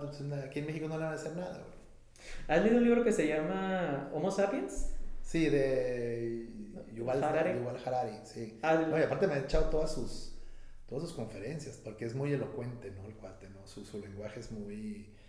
Me fascina oírlo, ¿no? Y la, yo tengo algo con la filosofía. Sigo a alguien que habla mucho de filosofía y a veces al hablar se le escucha muy, así es y así lo digo. Eh, eh, un ejemplo es que su hijo nació con un problema. Y habla y él dice, es que mi hijo nació con un problema y va a ser un rezagado de la sociedad. Y yo lo veo, yo no tengo hijos. Y me dolió lo que dijo, es como, ¿qué tan... Las cosas son así y así se dicen ¿Y para qué las adorno si así son? Está bien que la filosofía intervenga en eso. ¿En qué momento tú dices, pues así es? ¿En qué momento dejas de, de dejarte llevar por los sentimientos y de simplemente decir, pues así es y así lo digo porque no va a cambiar nada que le ponga flores? ¿Por qué te entristeces por algo? Pues porque le va a ser injusto, tal vez. Porque tienes una expectativa que no se cumplió. Mm querías salir con esta chava en la noche y te dijo que no. Su comportamiento no fue como el que yo... Que esperabas que fuese. Exacto. Pero la, la chava no, no, no, le y no le trajiste a la morra y a lo mejor tú crees que porque no traes el carro, no, güey, por el, simplemente que su cromosoma y su cromosoma el tuyo no, no, no, no te ve y no le latiste. Entonces, eso es lo que es que si tu cara es más simétrica que la del otro vato, que si el cuerpo tuyo está más macizo que el del otro vato, es lo que es. Y si la chava sale con él y él es un patán y tú dices, güey, yo la amaría con todo y no, pero va con él, esa injusticia te causa dolor porque tu expectativa es diferente a la realidad. Claro. Pero ¿por qué tienes expectativas? ¿Por qué en la vida tienes expectativas? No debes de tener expectativas en la vida. Tú debes de decir, Si tú dices, si tú sales a la vida como los estoicos y dices, la vida es una mierda y todo el mundo es una mierda y todo el mundo va, te das cuenta que tuviste un muy buen día y no te pasó nada. No te mataron, no te robaron, no te secuestraron. Pero no podemos vivir así. Entonces, ¿qué hacemos? El mecanismo de defensa, ¿cuál es? Ay, pues vamos a esperar lo mejor y, y la mañana se llena ánimo, ánimo, ya es viernes, el cuerpo lo sabe, o es lunes con muchas ganas y arriba, y gracias a Dios, y otro día más, y puta, todo el mundo se levantó bien filosófico, ¿no? Mm. ¿Por qué? Porque son tus mecanismos de cómo tú lidias con la vida, con la dificultad de la vida, porque la vida no es otra cosa más que resolver problemas. Situaciones, tengo que ir allá, pues me tengo que transportar de aquí para allá, ¿cómo? A pie, carro, en un Mustang, a pie, en camión, lo que, pues como te toca, cabrón. Entonces, nos llenamos de expectativas de lo que la vida debería de ser. Es que deberían de, güey, yo no vivo en ese país. Yo, yo me casé con una inglesa que todo el tiempo me dice, you know what they should do? Y le digo, mi amor, yo puedo empezar 25 oraciones de what they should do. ¿Qué deberían de hacer? Pues yo sé que ya deberían, yo sé que deberían de hacer. Yo vivo aquí. Tengo clarísimo lo que deberían de hacer, pero no lo hacen. Entonces, como ya no lo hicieron, tengo que navegar por el camino que no hicieron. Entonces, tengo que brincarme la cola porque la cola no avanza, porque la cola no avanza, porque no está avanzando, porque están dando este lado, porque el que está pagando. Entonces es una corrupción de la chingada. Entonces, bueno, sí, ok, pero ¿qué hago? Yo necesito la placa. Habrá alguien, un mártir, que se va a dedicar a romper esa y lo va a romper y yo lo voy a aplaudir. Y gracias a él, ahora sí ya, formémonos todos. ¿Qué es lo que está pasando ahorita? Ahorita ya el sistema funciona. Pero hace 10 años, güey, hacías cola y hacías cola 10 horas. Se le pagas un vato. Entonces, ¿qué haces? Pues bueno, navegas en el sistema que hay. Esa es una manera de verlo. No, hay que cambiar el sistema. Ok, pero se requiere de una personalidad diferente para cambiar el sistema. Y se reconviene una, personalidad diferente para ser emprendedor. No todo el mundo quiere ser emprendedor. Hay gente muy feliz yendo a trabajar todos los días y, y no hay nada de malo en eso. Ser emprendedor no te hace mejor persona que el empleado. Ojo. Simplemente te hace diferente. Tú tienes más libertades. Ok, sí, en algunos casos sí. Pero a lo mejor este vato tiene, no se preocupa porque tiene más seguridad. Bueno, José Bato ya tiene una, una pensión. Que bueno, la vida te ha demostrado que llega el coronavirus y te lleva sí, y te matas y ya, y se acabó. E, yo creo que el emprendedor tiene el entendimiento de que nada es seguro y está dispuesto a lidiar con esa inseguridad. Y como se da cuenta que la misma vida no es, es bien insegura, aunque tengas un trabajo, la empresa se va al fregado. Ve los de, ve los de, los de Mexicana de Aviación ya estaban contando las semanas que llevaban para el este que lo de... Y de un día para otro la cierran y se quedan... y ahí están acampando en el aeropuerto un año. ¿Y, ahí, ¿Y qué pasó? Ya hay un museo ahí y no hay nadie más acampando. Quedará un letrero, algún vato aferrado. Pero todos ellos ya se dieron por vencidos de que les iban a pagar porque no les pagaron absolutamente nada. Que yo sepa, ¿no? Pero así como esas 20 mil lugares. Entonces el emprendedor entiende que no hay nada seguro, que la vida es azarosa y está dispuesta a lidiar con eso. Entonces sale afuera a crear, a hacer, a deshacer, a romper reglas, a hacer lo que tengan que hacer y logra ciertas cosas. Y el que logra más es el que esté dispuesto a romper más paradigmas. Claro. Es decir, no, ni madres, yo tengo que hacer, no, ni madres, o no, ¿por qué me tengo que casar? ¿Por qué tengo que tener hijos? No, ni madre, me voy a dedicar y pum, pum, pum, pum. Ay, y luego ya entonces la excusa del vato que no lo hizo, dice, ay, pero él no está casado, no tiene hijos. Bueno, es que, tu, su escala de valores es diferente a la tuya. Hay gente que lo que quiere es tener una casa con un hijo, dos hijos, carrito, todo y todo. Hay gente que lo que quiere es tener una Logo Raptor. Yo no tengo coche. Yo no tengo coche. Yo vivo a seis cuadras en un departamento frente al mar porque para mí es más importante ver el mar. Y me vengo caminando. No tengo coche, me muevo en moto. Si hace frío y llueve, pues me mojo. Tengo bicicleta. Pero conoce los riesgos y, y, las ventajas. Tuve coche y lo vendí porque no lo usaba. O sea, compré el coche porque ve que tengo hijos chiquitos y los, los usé. Ahorita mis hijos están en Inglaterra porque están estudiando allá. mi esposa está allá, yo voy y vengo, ¿no? Pero entonces mi coche me cuenta que no lo uso. Digo, ya que regresen, compro otro. Y lo vendí. Entonces, para mucha gente lo más importante es que el cochezote, ¿no? O vivir en cierta colonia, ¿no? Güey, yo vivo en la... Es que la seguridad... Yo tengo 15 años, 10 años ahí no me han robado. Pero también tienes la, la conciencia de no voy a salir a las 3 de la mañana con mi reloj. o sea. Pues es que incidentemente en el centro hay un montón de policías y sí salgo a las 3 de la mañana. O sea, no salgo, regreso. No, o sea, en el ejemplo de sabes lo que puedes y lo que no puedes. O sea, no, no es como que.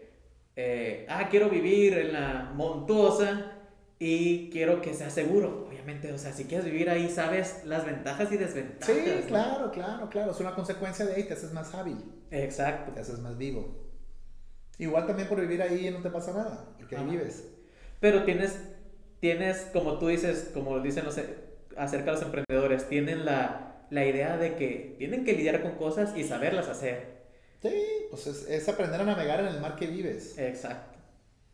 Bueno, una de las cosas de los, emprendedores también dice, bueno, si, que, si quieres que te vaya mejor, no, no nades en el mar azul, nada en el mar rojo. O sea, vende algo que no venda nadie. Haz algo que no haga nadie. Yo en el caso de Héctor, tengo un restaurante que no tiene nada. O sea, es decir, no vendo cocina mazatleca, no vendo cocina mexicana, no vendo mariscos, no vendo ceviches, no vendo tostadas, tortillas, salsa tatemada, quesadillas, plato chillón, nada de eso vendo. Entonces, ¿por qué? Porque cuando tengas ganas de lo que yo vendo, vas conmigo. Porque cuando tienes ganas de un plato chillón, puta, hay 25 mil opciones. Cuando tengas ganas de una carne asada, ¿a dónde quieres ir? Cuando tengas ganas de un ceviche de camarón, ¿a dónde quieres ir?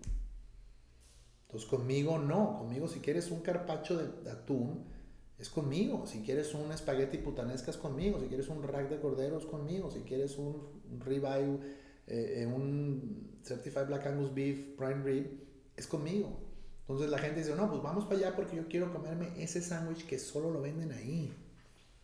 Yo voy con el Diego Becerra porque, güey, voy para allá porque las costillas de este vato son espectaculares, ¿no?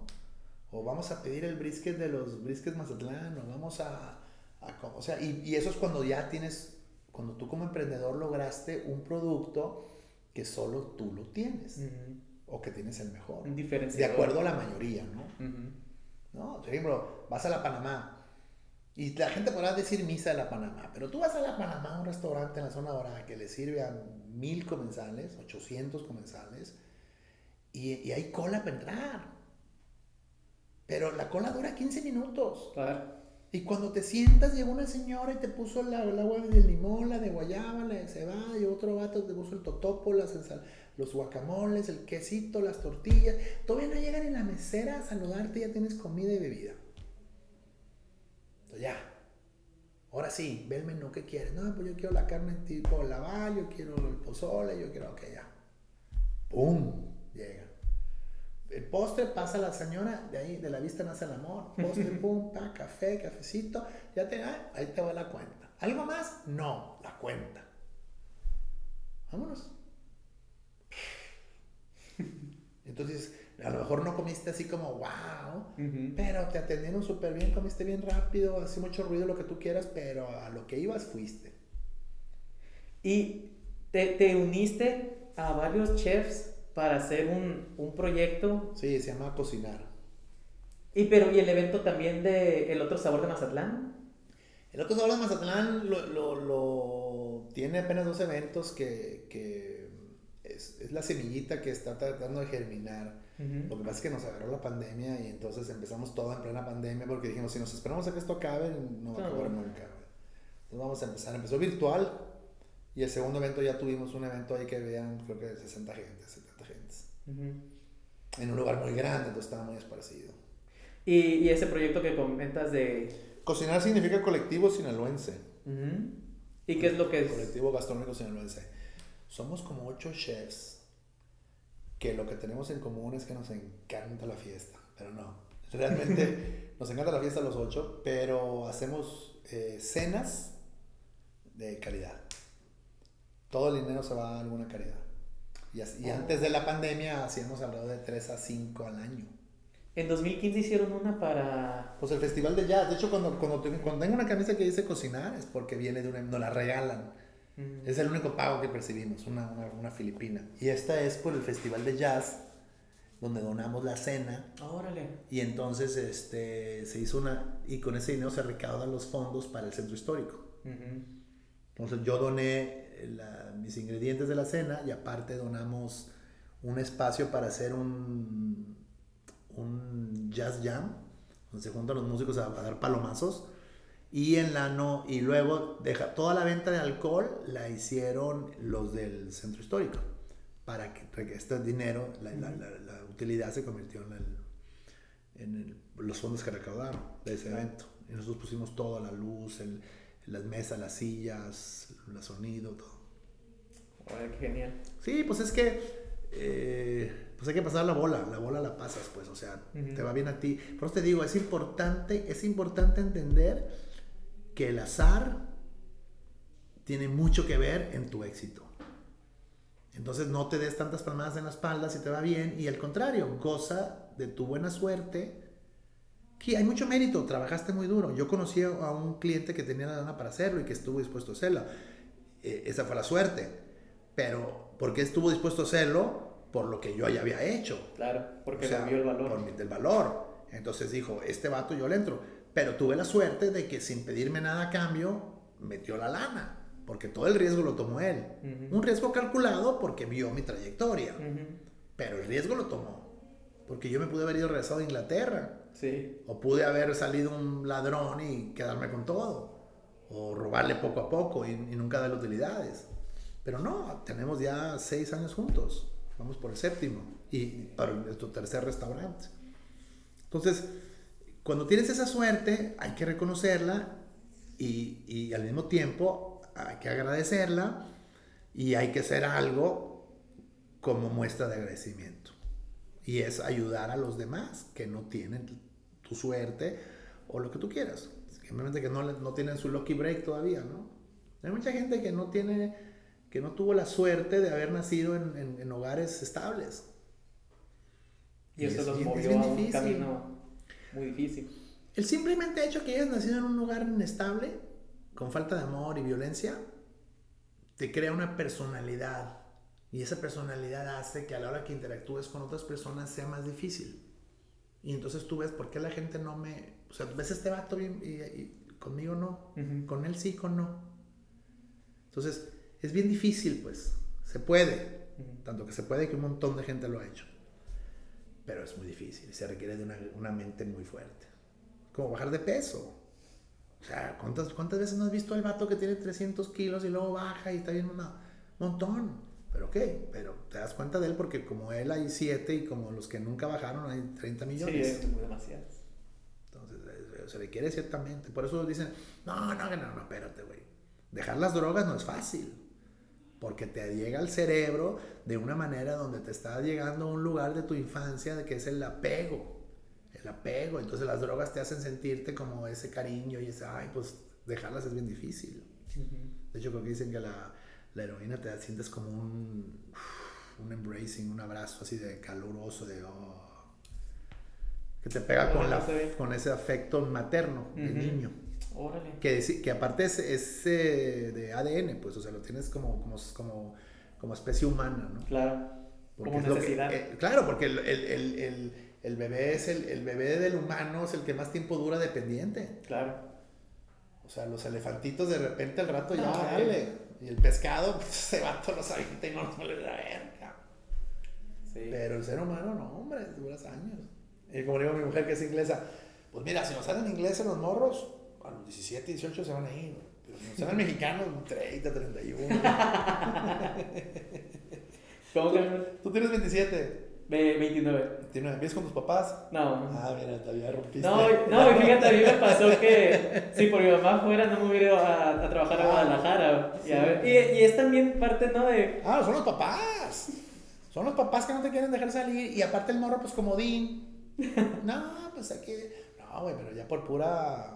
Por puro este onda personal, ¿no? No, y llegas, por ejemplo, yo pues ya me pude regresar a vivir para acá y y, y pues muy bonito las amenidades de vivir con tus papás de nuevo, Pero ya esa, esos años que viviste solo dices, no, bonito, pues mi privacidad, yo mis cosas, pues sí, pues ya es algo que pues no se compara, o sea, así como tiene lo bueno estar con los papás, pues también te tienes tu ¿Sabes que hay algo que hacen los ingleses? No sé si no, no sé si es particular de los ingleses o de los europeos.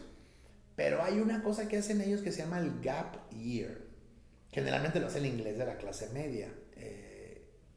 Después de la prepa se van un año los hijos por su propia cuenta. Se van de vagos. Y muchos de ellos se van a hacer con, con caridades organizadas. Cuando se van a la India a hacer pozos de agua, se van a África. Y lo que hacen ellos es que se salen de su zona de confort, de lo que ellos conocen, y se alejan lo más, se van lo más lejos de su tribu. Porque cuando tú te alejas de lo, todo lo que tú conoces y de los que te conoces, de los que te conocen, cada vez em, te haces más tú mismo. Claro, porque ya no, traes el papel que traes desde niño, ya es como lo que tal vez no me, no, no me animaba a hacer con mi familia porque iban a decir, ahora, ¿por qué está haciendo esto? Ahora es, tengo un lienzo en blanco, órale. Exacto. O sea, entre más lejos te vayas, más. Si eres desordenado, vas a empezar a ser desordenado. Si te gusta dormir en las mañanas, vas a dormirte en las mañanas. Si te gusta levantarte a las 5 de la mañana, te vas a levantar a las 5 de la mañana. Entonces vas a, vas a, va a salir tu verdadero yo. Y por eso es bueno irse. Entonces te, te, descubres a ti mismo. Y a lo mejor hay un, hay un argumento muy simpático por, la, por, un, por un, un, filósofo, bueno, no, es un psicólogo francés, muy famoso.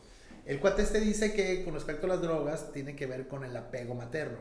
Entonces cuando tú eh, eh, te portas mal, la mamá te regaña.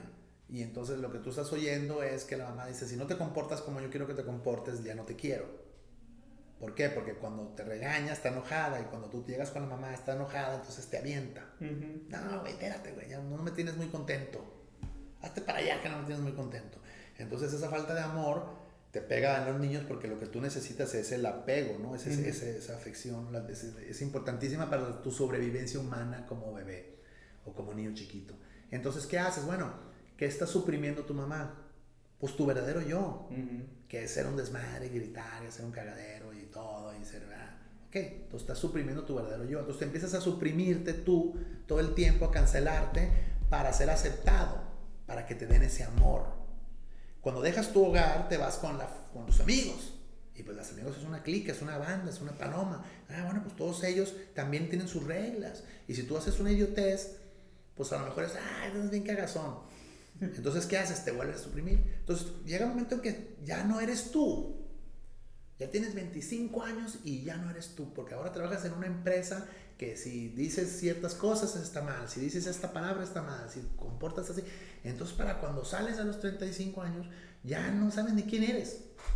Solo tienes las reglas que te basaron todo. Entonces la comida, eh, la bebida son esas, esos reconfort, esos, ese eh, affection, esa afección que llega, que te da el comer una hamburguesa, el comerte un sticky toffee, ay, qué rico eso es, lo que te quitó todos esos comportamientos que de niño te dijeron, te suprimieron. Entonces por eso tenemos adicción a la comida, adicción a la bebida, a las drogas, al cigarro, al juego. ¿Has visto la película de Ratatouille? Sí, claro. Entonces realmente lo que pasa al final con el que es el, el, el, ego, el que es el crítico, es algo realmente sustan, sus... No, yo creo que ahí lo de Ratatouille tiene que ver con remembranzas del pasado el, crítico lo llevó a la comida de su mamá. O sea, le, quitó todo el rollo de lo que debería de ser y realmente le recordó lo, la importancia, la importancia de lo clásico, de lo bien hecho, de, lo, de, de, la, de las... Es que la cocina, en mi opinión, se convirtió en un rollo de mira lo que yo sé hacer. Ah, ok. Pero el restaurante, ¿qué es?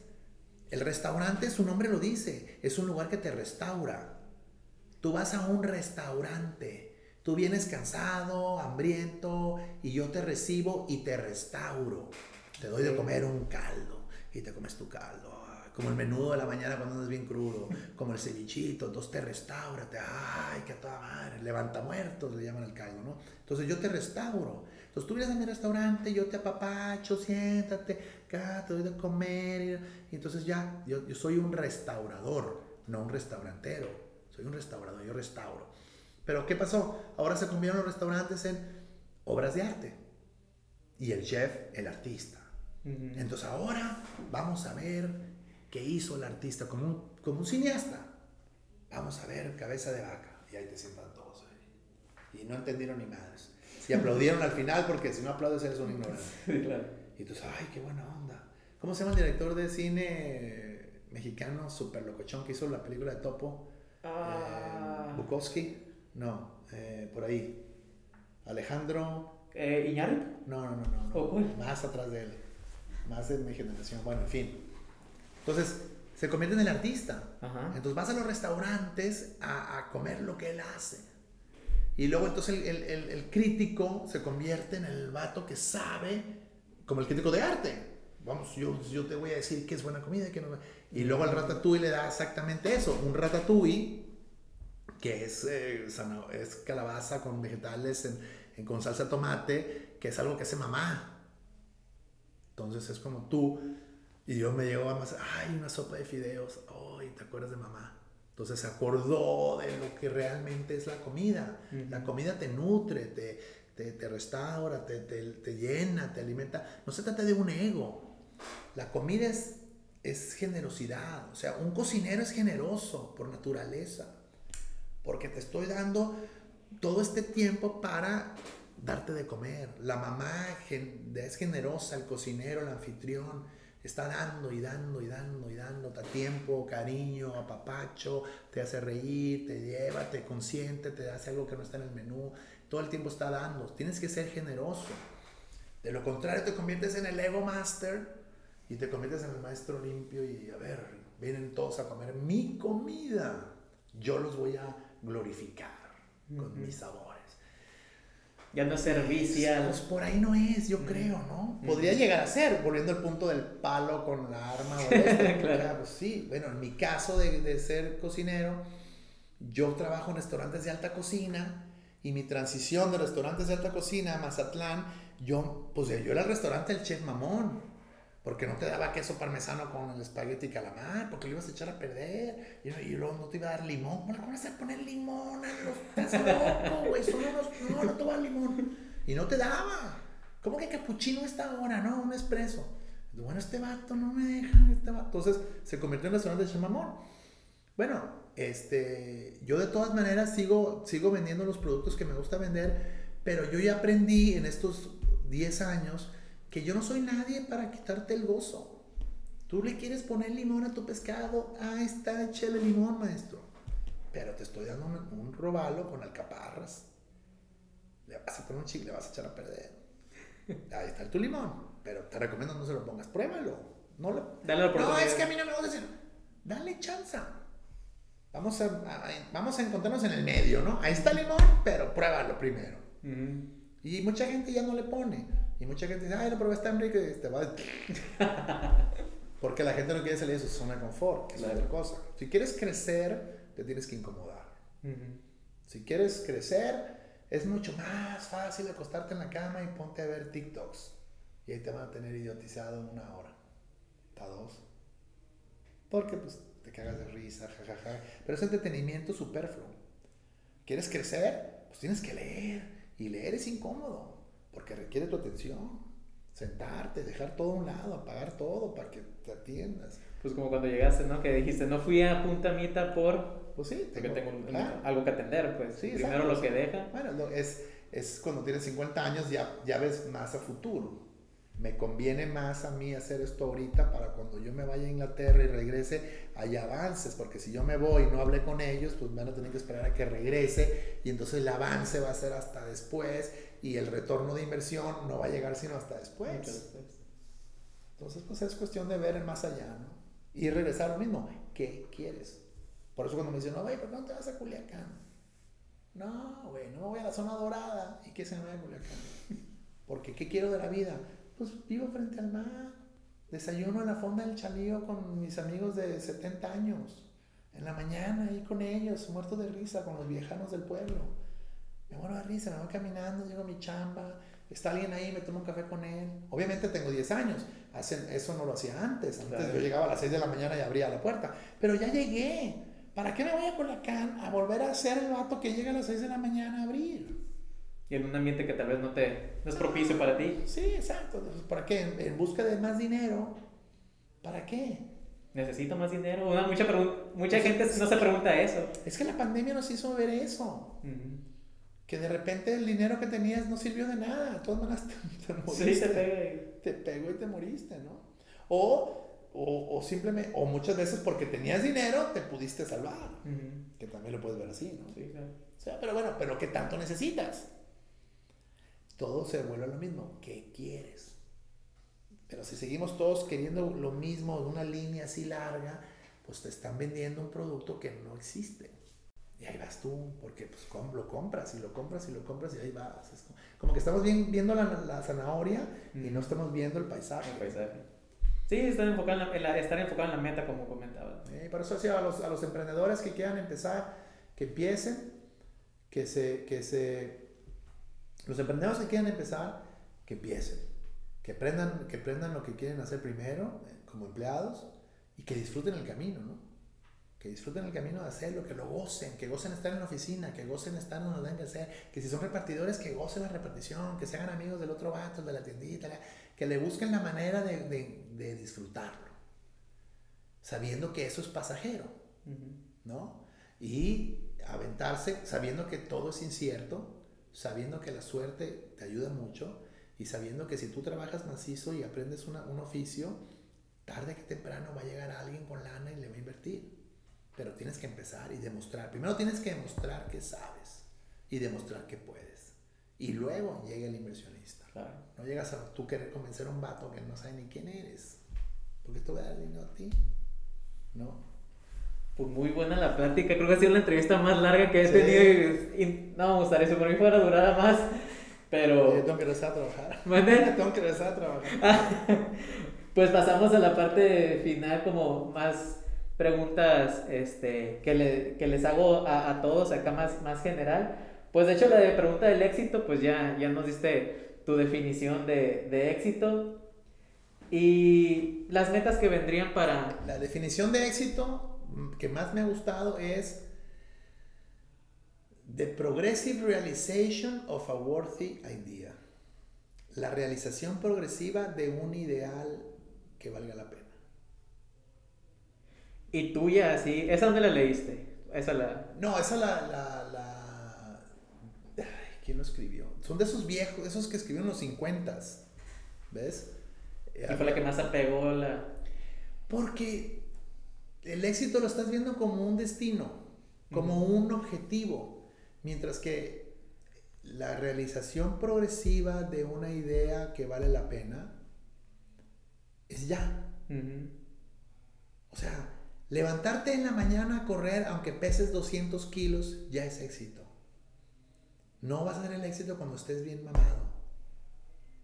El éxito es haberte levantado en la mañana, haber vencido la flojera para levantarte en la mañana. Esa es la, la, realización progresiva. Y que todos los días vayas, y todos los días vayas, y todos los días vayas, y todos los días vayas. Aunque sigas teniendo 190 kilos. Entonces, un vato me ve de 190 kilos y dice, pinche gordo. Sí, pero pesaba 230. Entonces ya tengo éxito. Eso me gustó mucho. Muy buena. ¿Y, para, y qué vendría para, para Héctor y, sus restaurantes? Bueno, los restaurantes ya nos comentaste que está un proyecto en, en, puerta. Sí, eh, son dos más. Viene, bueno, Speakeasy es parte de Héctor, pero viene un restaurante que vamos a hacer en el frente del Belisario, que está en el mismo edificio que tenemos nosotros del lado de donde está la panadería, ahí vamos a hacer una, una, barra larga donde vamos a vender todo mexicano, mucha comida de mano, así con la manita, pero mucho gin mexicano, mezcales, tequilas, cosas de artesanales, de gente que está haciendo cosas mexicanas de gastronomía. Voy a tratar de conseguir este, maíz criollo, cosas por el mistamalizarlo nosotros, eh, hacer las tortillas nosotros, las tostadas, los pescados, quién está vendiendo cosas de granja, quién está haciendo cosas aquí. Fernando Becerra trae mucha onda, muy, de Mercamar, muy buena onda. Eh, hay muchos jóvenes que andan ahí eh, empezando cosas interesantes, los mezcales, los, los, Los jeans, hay mucho gin. La ginebra, mucha ginebra mexicana muy interesante. Y la idea es hacer ese rollo, agarrar mixólogos y... Ahí mi clientela estoy pensando en los millennials. Sí. 30 años. Gente de tu edad. 28, 29, 30 años. Sí, ya está. Ya con ingreso disponible, que viven solos, no están casados, no tienen hijos. muy, buena, muy buena idea. Y arriba, arriba va otro de brasas, puras brasas. Puras brasas y música en vivo, jazz. Órale. Pura jazz. Mis amigos dicen que se va a llamar El Muchacho Mamón. y, y ya tienen grupo de jazz, están viendo? No, no, eso se, se Porque la verdad has escuchado aquí, fíjate. Se consigue, se consigue luego, luego. Eh, cuando pides jazz, salen todos. Salen todos. Qué genial. ¿Y para Héctor, qué viene? ¿Para mí como persona? Sí. Uy, pues ahorita estoy en un proceso interesante porque mis hijos están en Inglaterra, mi esposa está en Inglaterra y yo voy y vengo. Entonces va a durar un año y medio más. El proceso, el, el proceso era de tres años.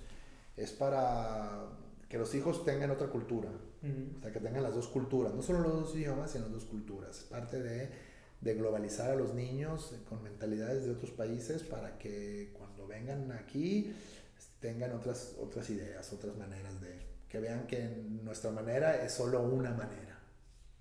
Ah, no, la, única manera. Entonces, pues ahorita en eso ando, ¿no? Lidiando con ese rollo que pues no deja de ser una separación de familia, pero a pesar de que nosotros como, pareja estamos mejor que nunca, eh, eh, con mis hijos y todo, yo voy muy seguido, ¿no? Yo estoy, pero la pandemia me ha limitado la facilidad con la que voy y regreso, ¿no? Pero bueno, yo me voy en una semana a Inglaterra otra vez, no en un mes. Y una idea que tú ves en la sociedad, por tu manera de pensar, me imagino que son muchas, que sea, sepas que es una tontería, que se siga pensando actualmente así. Pues tocamos el tema del coronavirus. Eh, cuando no sabes qué onda, siempre es bueno ser precavido. Y lo hicimos. Fuimos muy precavidos. Pero llevamos un año, ¿no? Y en ese año, ¿qué nos dimos cuenta? Que menos del, o sea, un, 16 personas de cada 10 mil se han muerto. Entonces, bueno, entonces, si somos 120 millones, se van a... Sí, se va a morir la gente, pero todos los días se muere. Y no decimos nada. Todos los días secuestran niños y no decimos nada. Todos los días somos el país con más feminicidios y no decimos nada. Se mueren 160 mil personas de diabetes y no decimos nada. Todos los días muere la gente y no decimos nada. Y ahora que es el coronavirus, todo el mundo se puso loco. Pero loco, loco. Entonces, hoy un montón de gente que agarró el rollo de, todos los días me manda un vato, todos los días me manda cuánta gente se ha muerto. Oye, güey, no necesito saber cuánta gente se ha muerto, como nunca he sabido cuánta gente se muere de, diabetes. Tampoco tengo que saber todas esas cosas. No tengo que tener toda la información.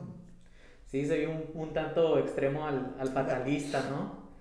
Pero no, no nomás fue en México, fue en todos lados. Entonces dices, en Inglaterra están cerrando esto.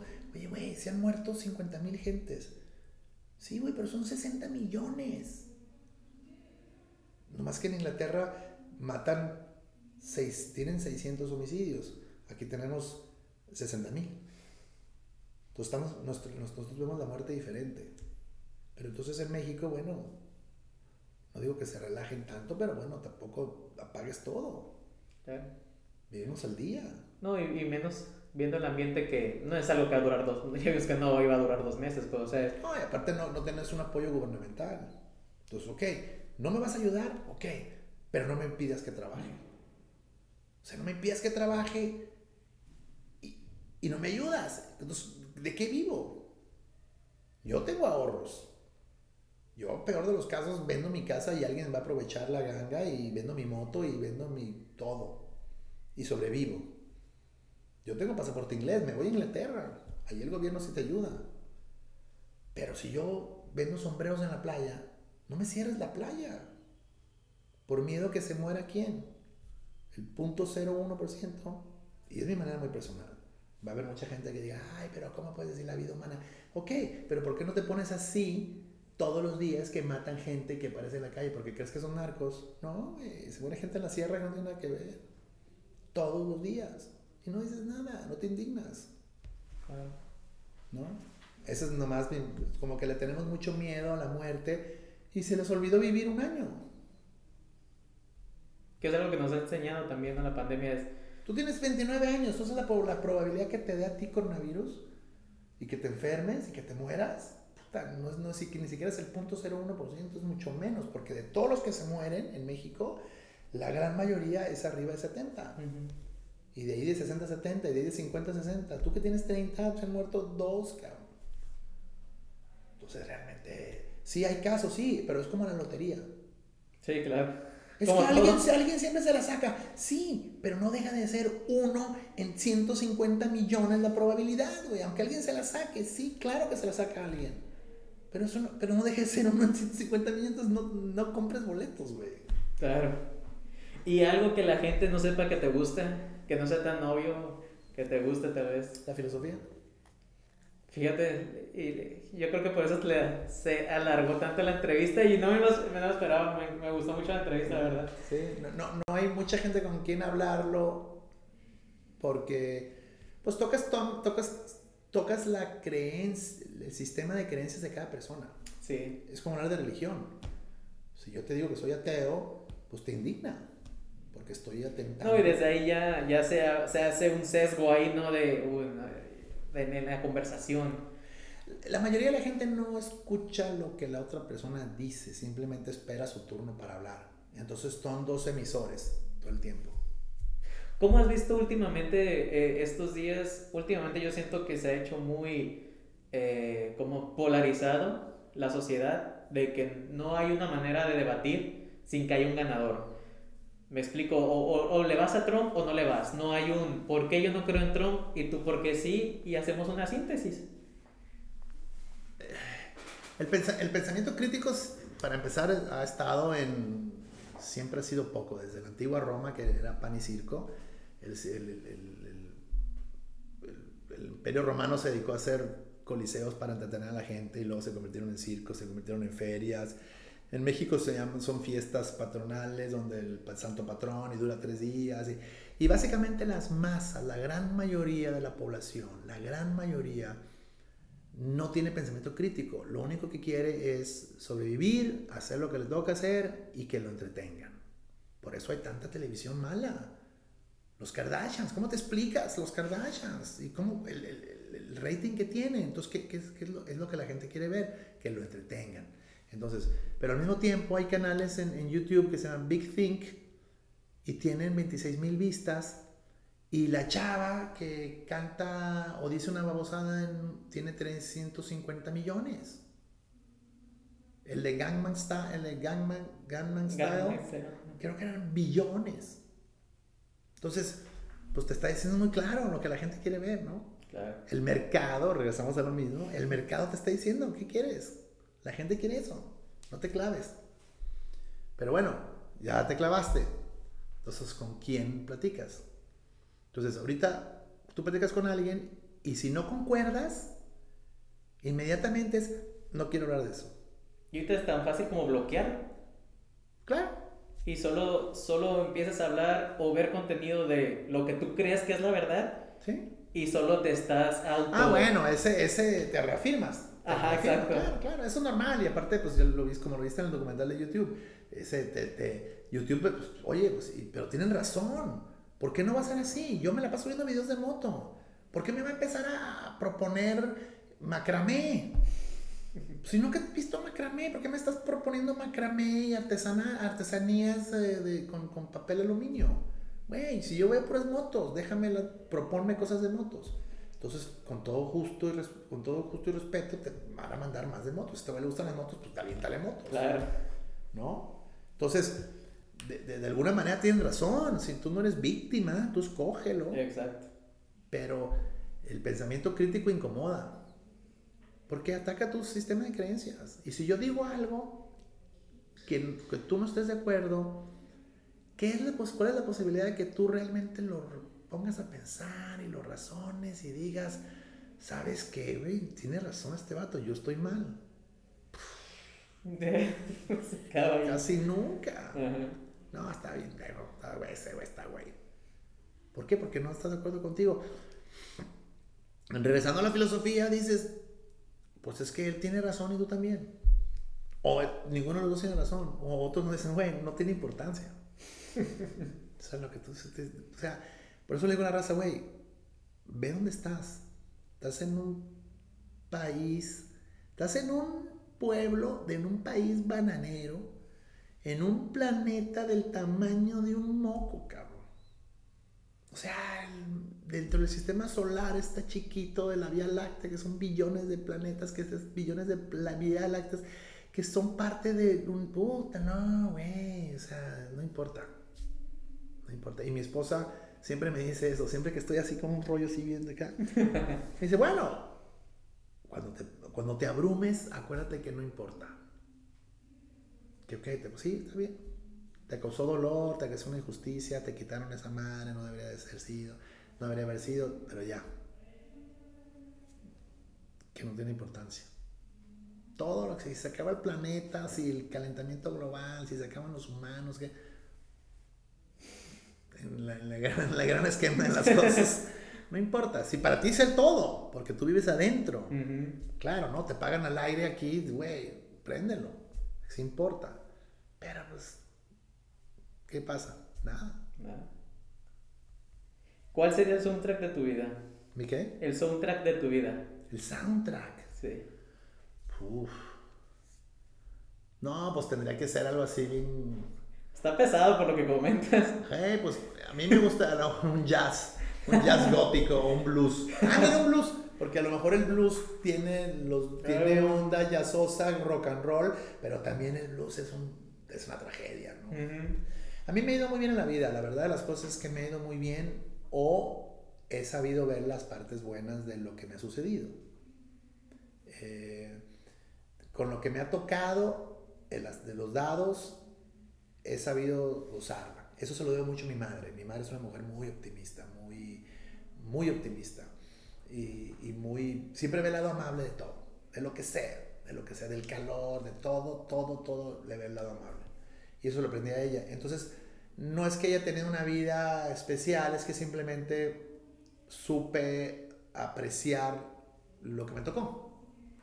Si lo pones en blanco y negro, a lo mejor vas a encontrar, lo puedes ver con otros ojos pero yo lo vi como un vato que se fue a la aventura en bicicleta, o a lo mejor puedes decir, no, pues es un vato loser que no acabó la universidad y para evadir las vistas de la familia y de la sociedad se fue. Es un cobarde.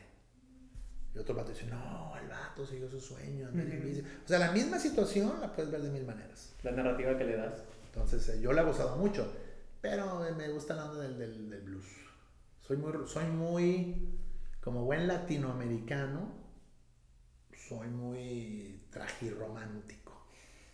Te, te gusta sufrir, encuentras un cierto placer en el sufrimiento, ¿no? Y el blues tiene eso. Claro. ¿No? Y aquí entonces hay que invitáramos al podcast. Ay, qué de emprendedores.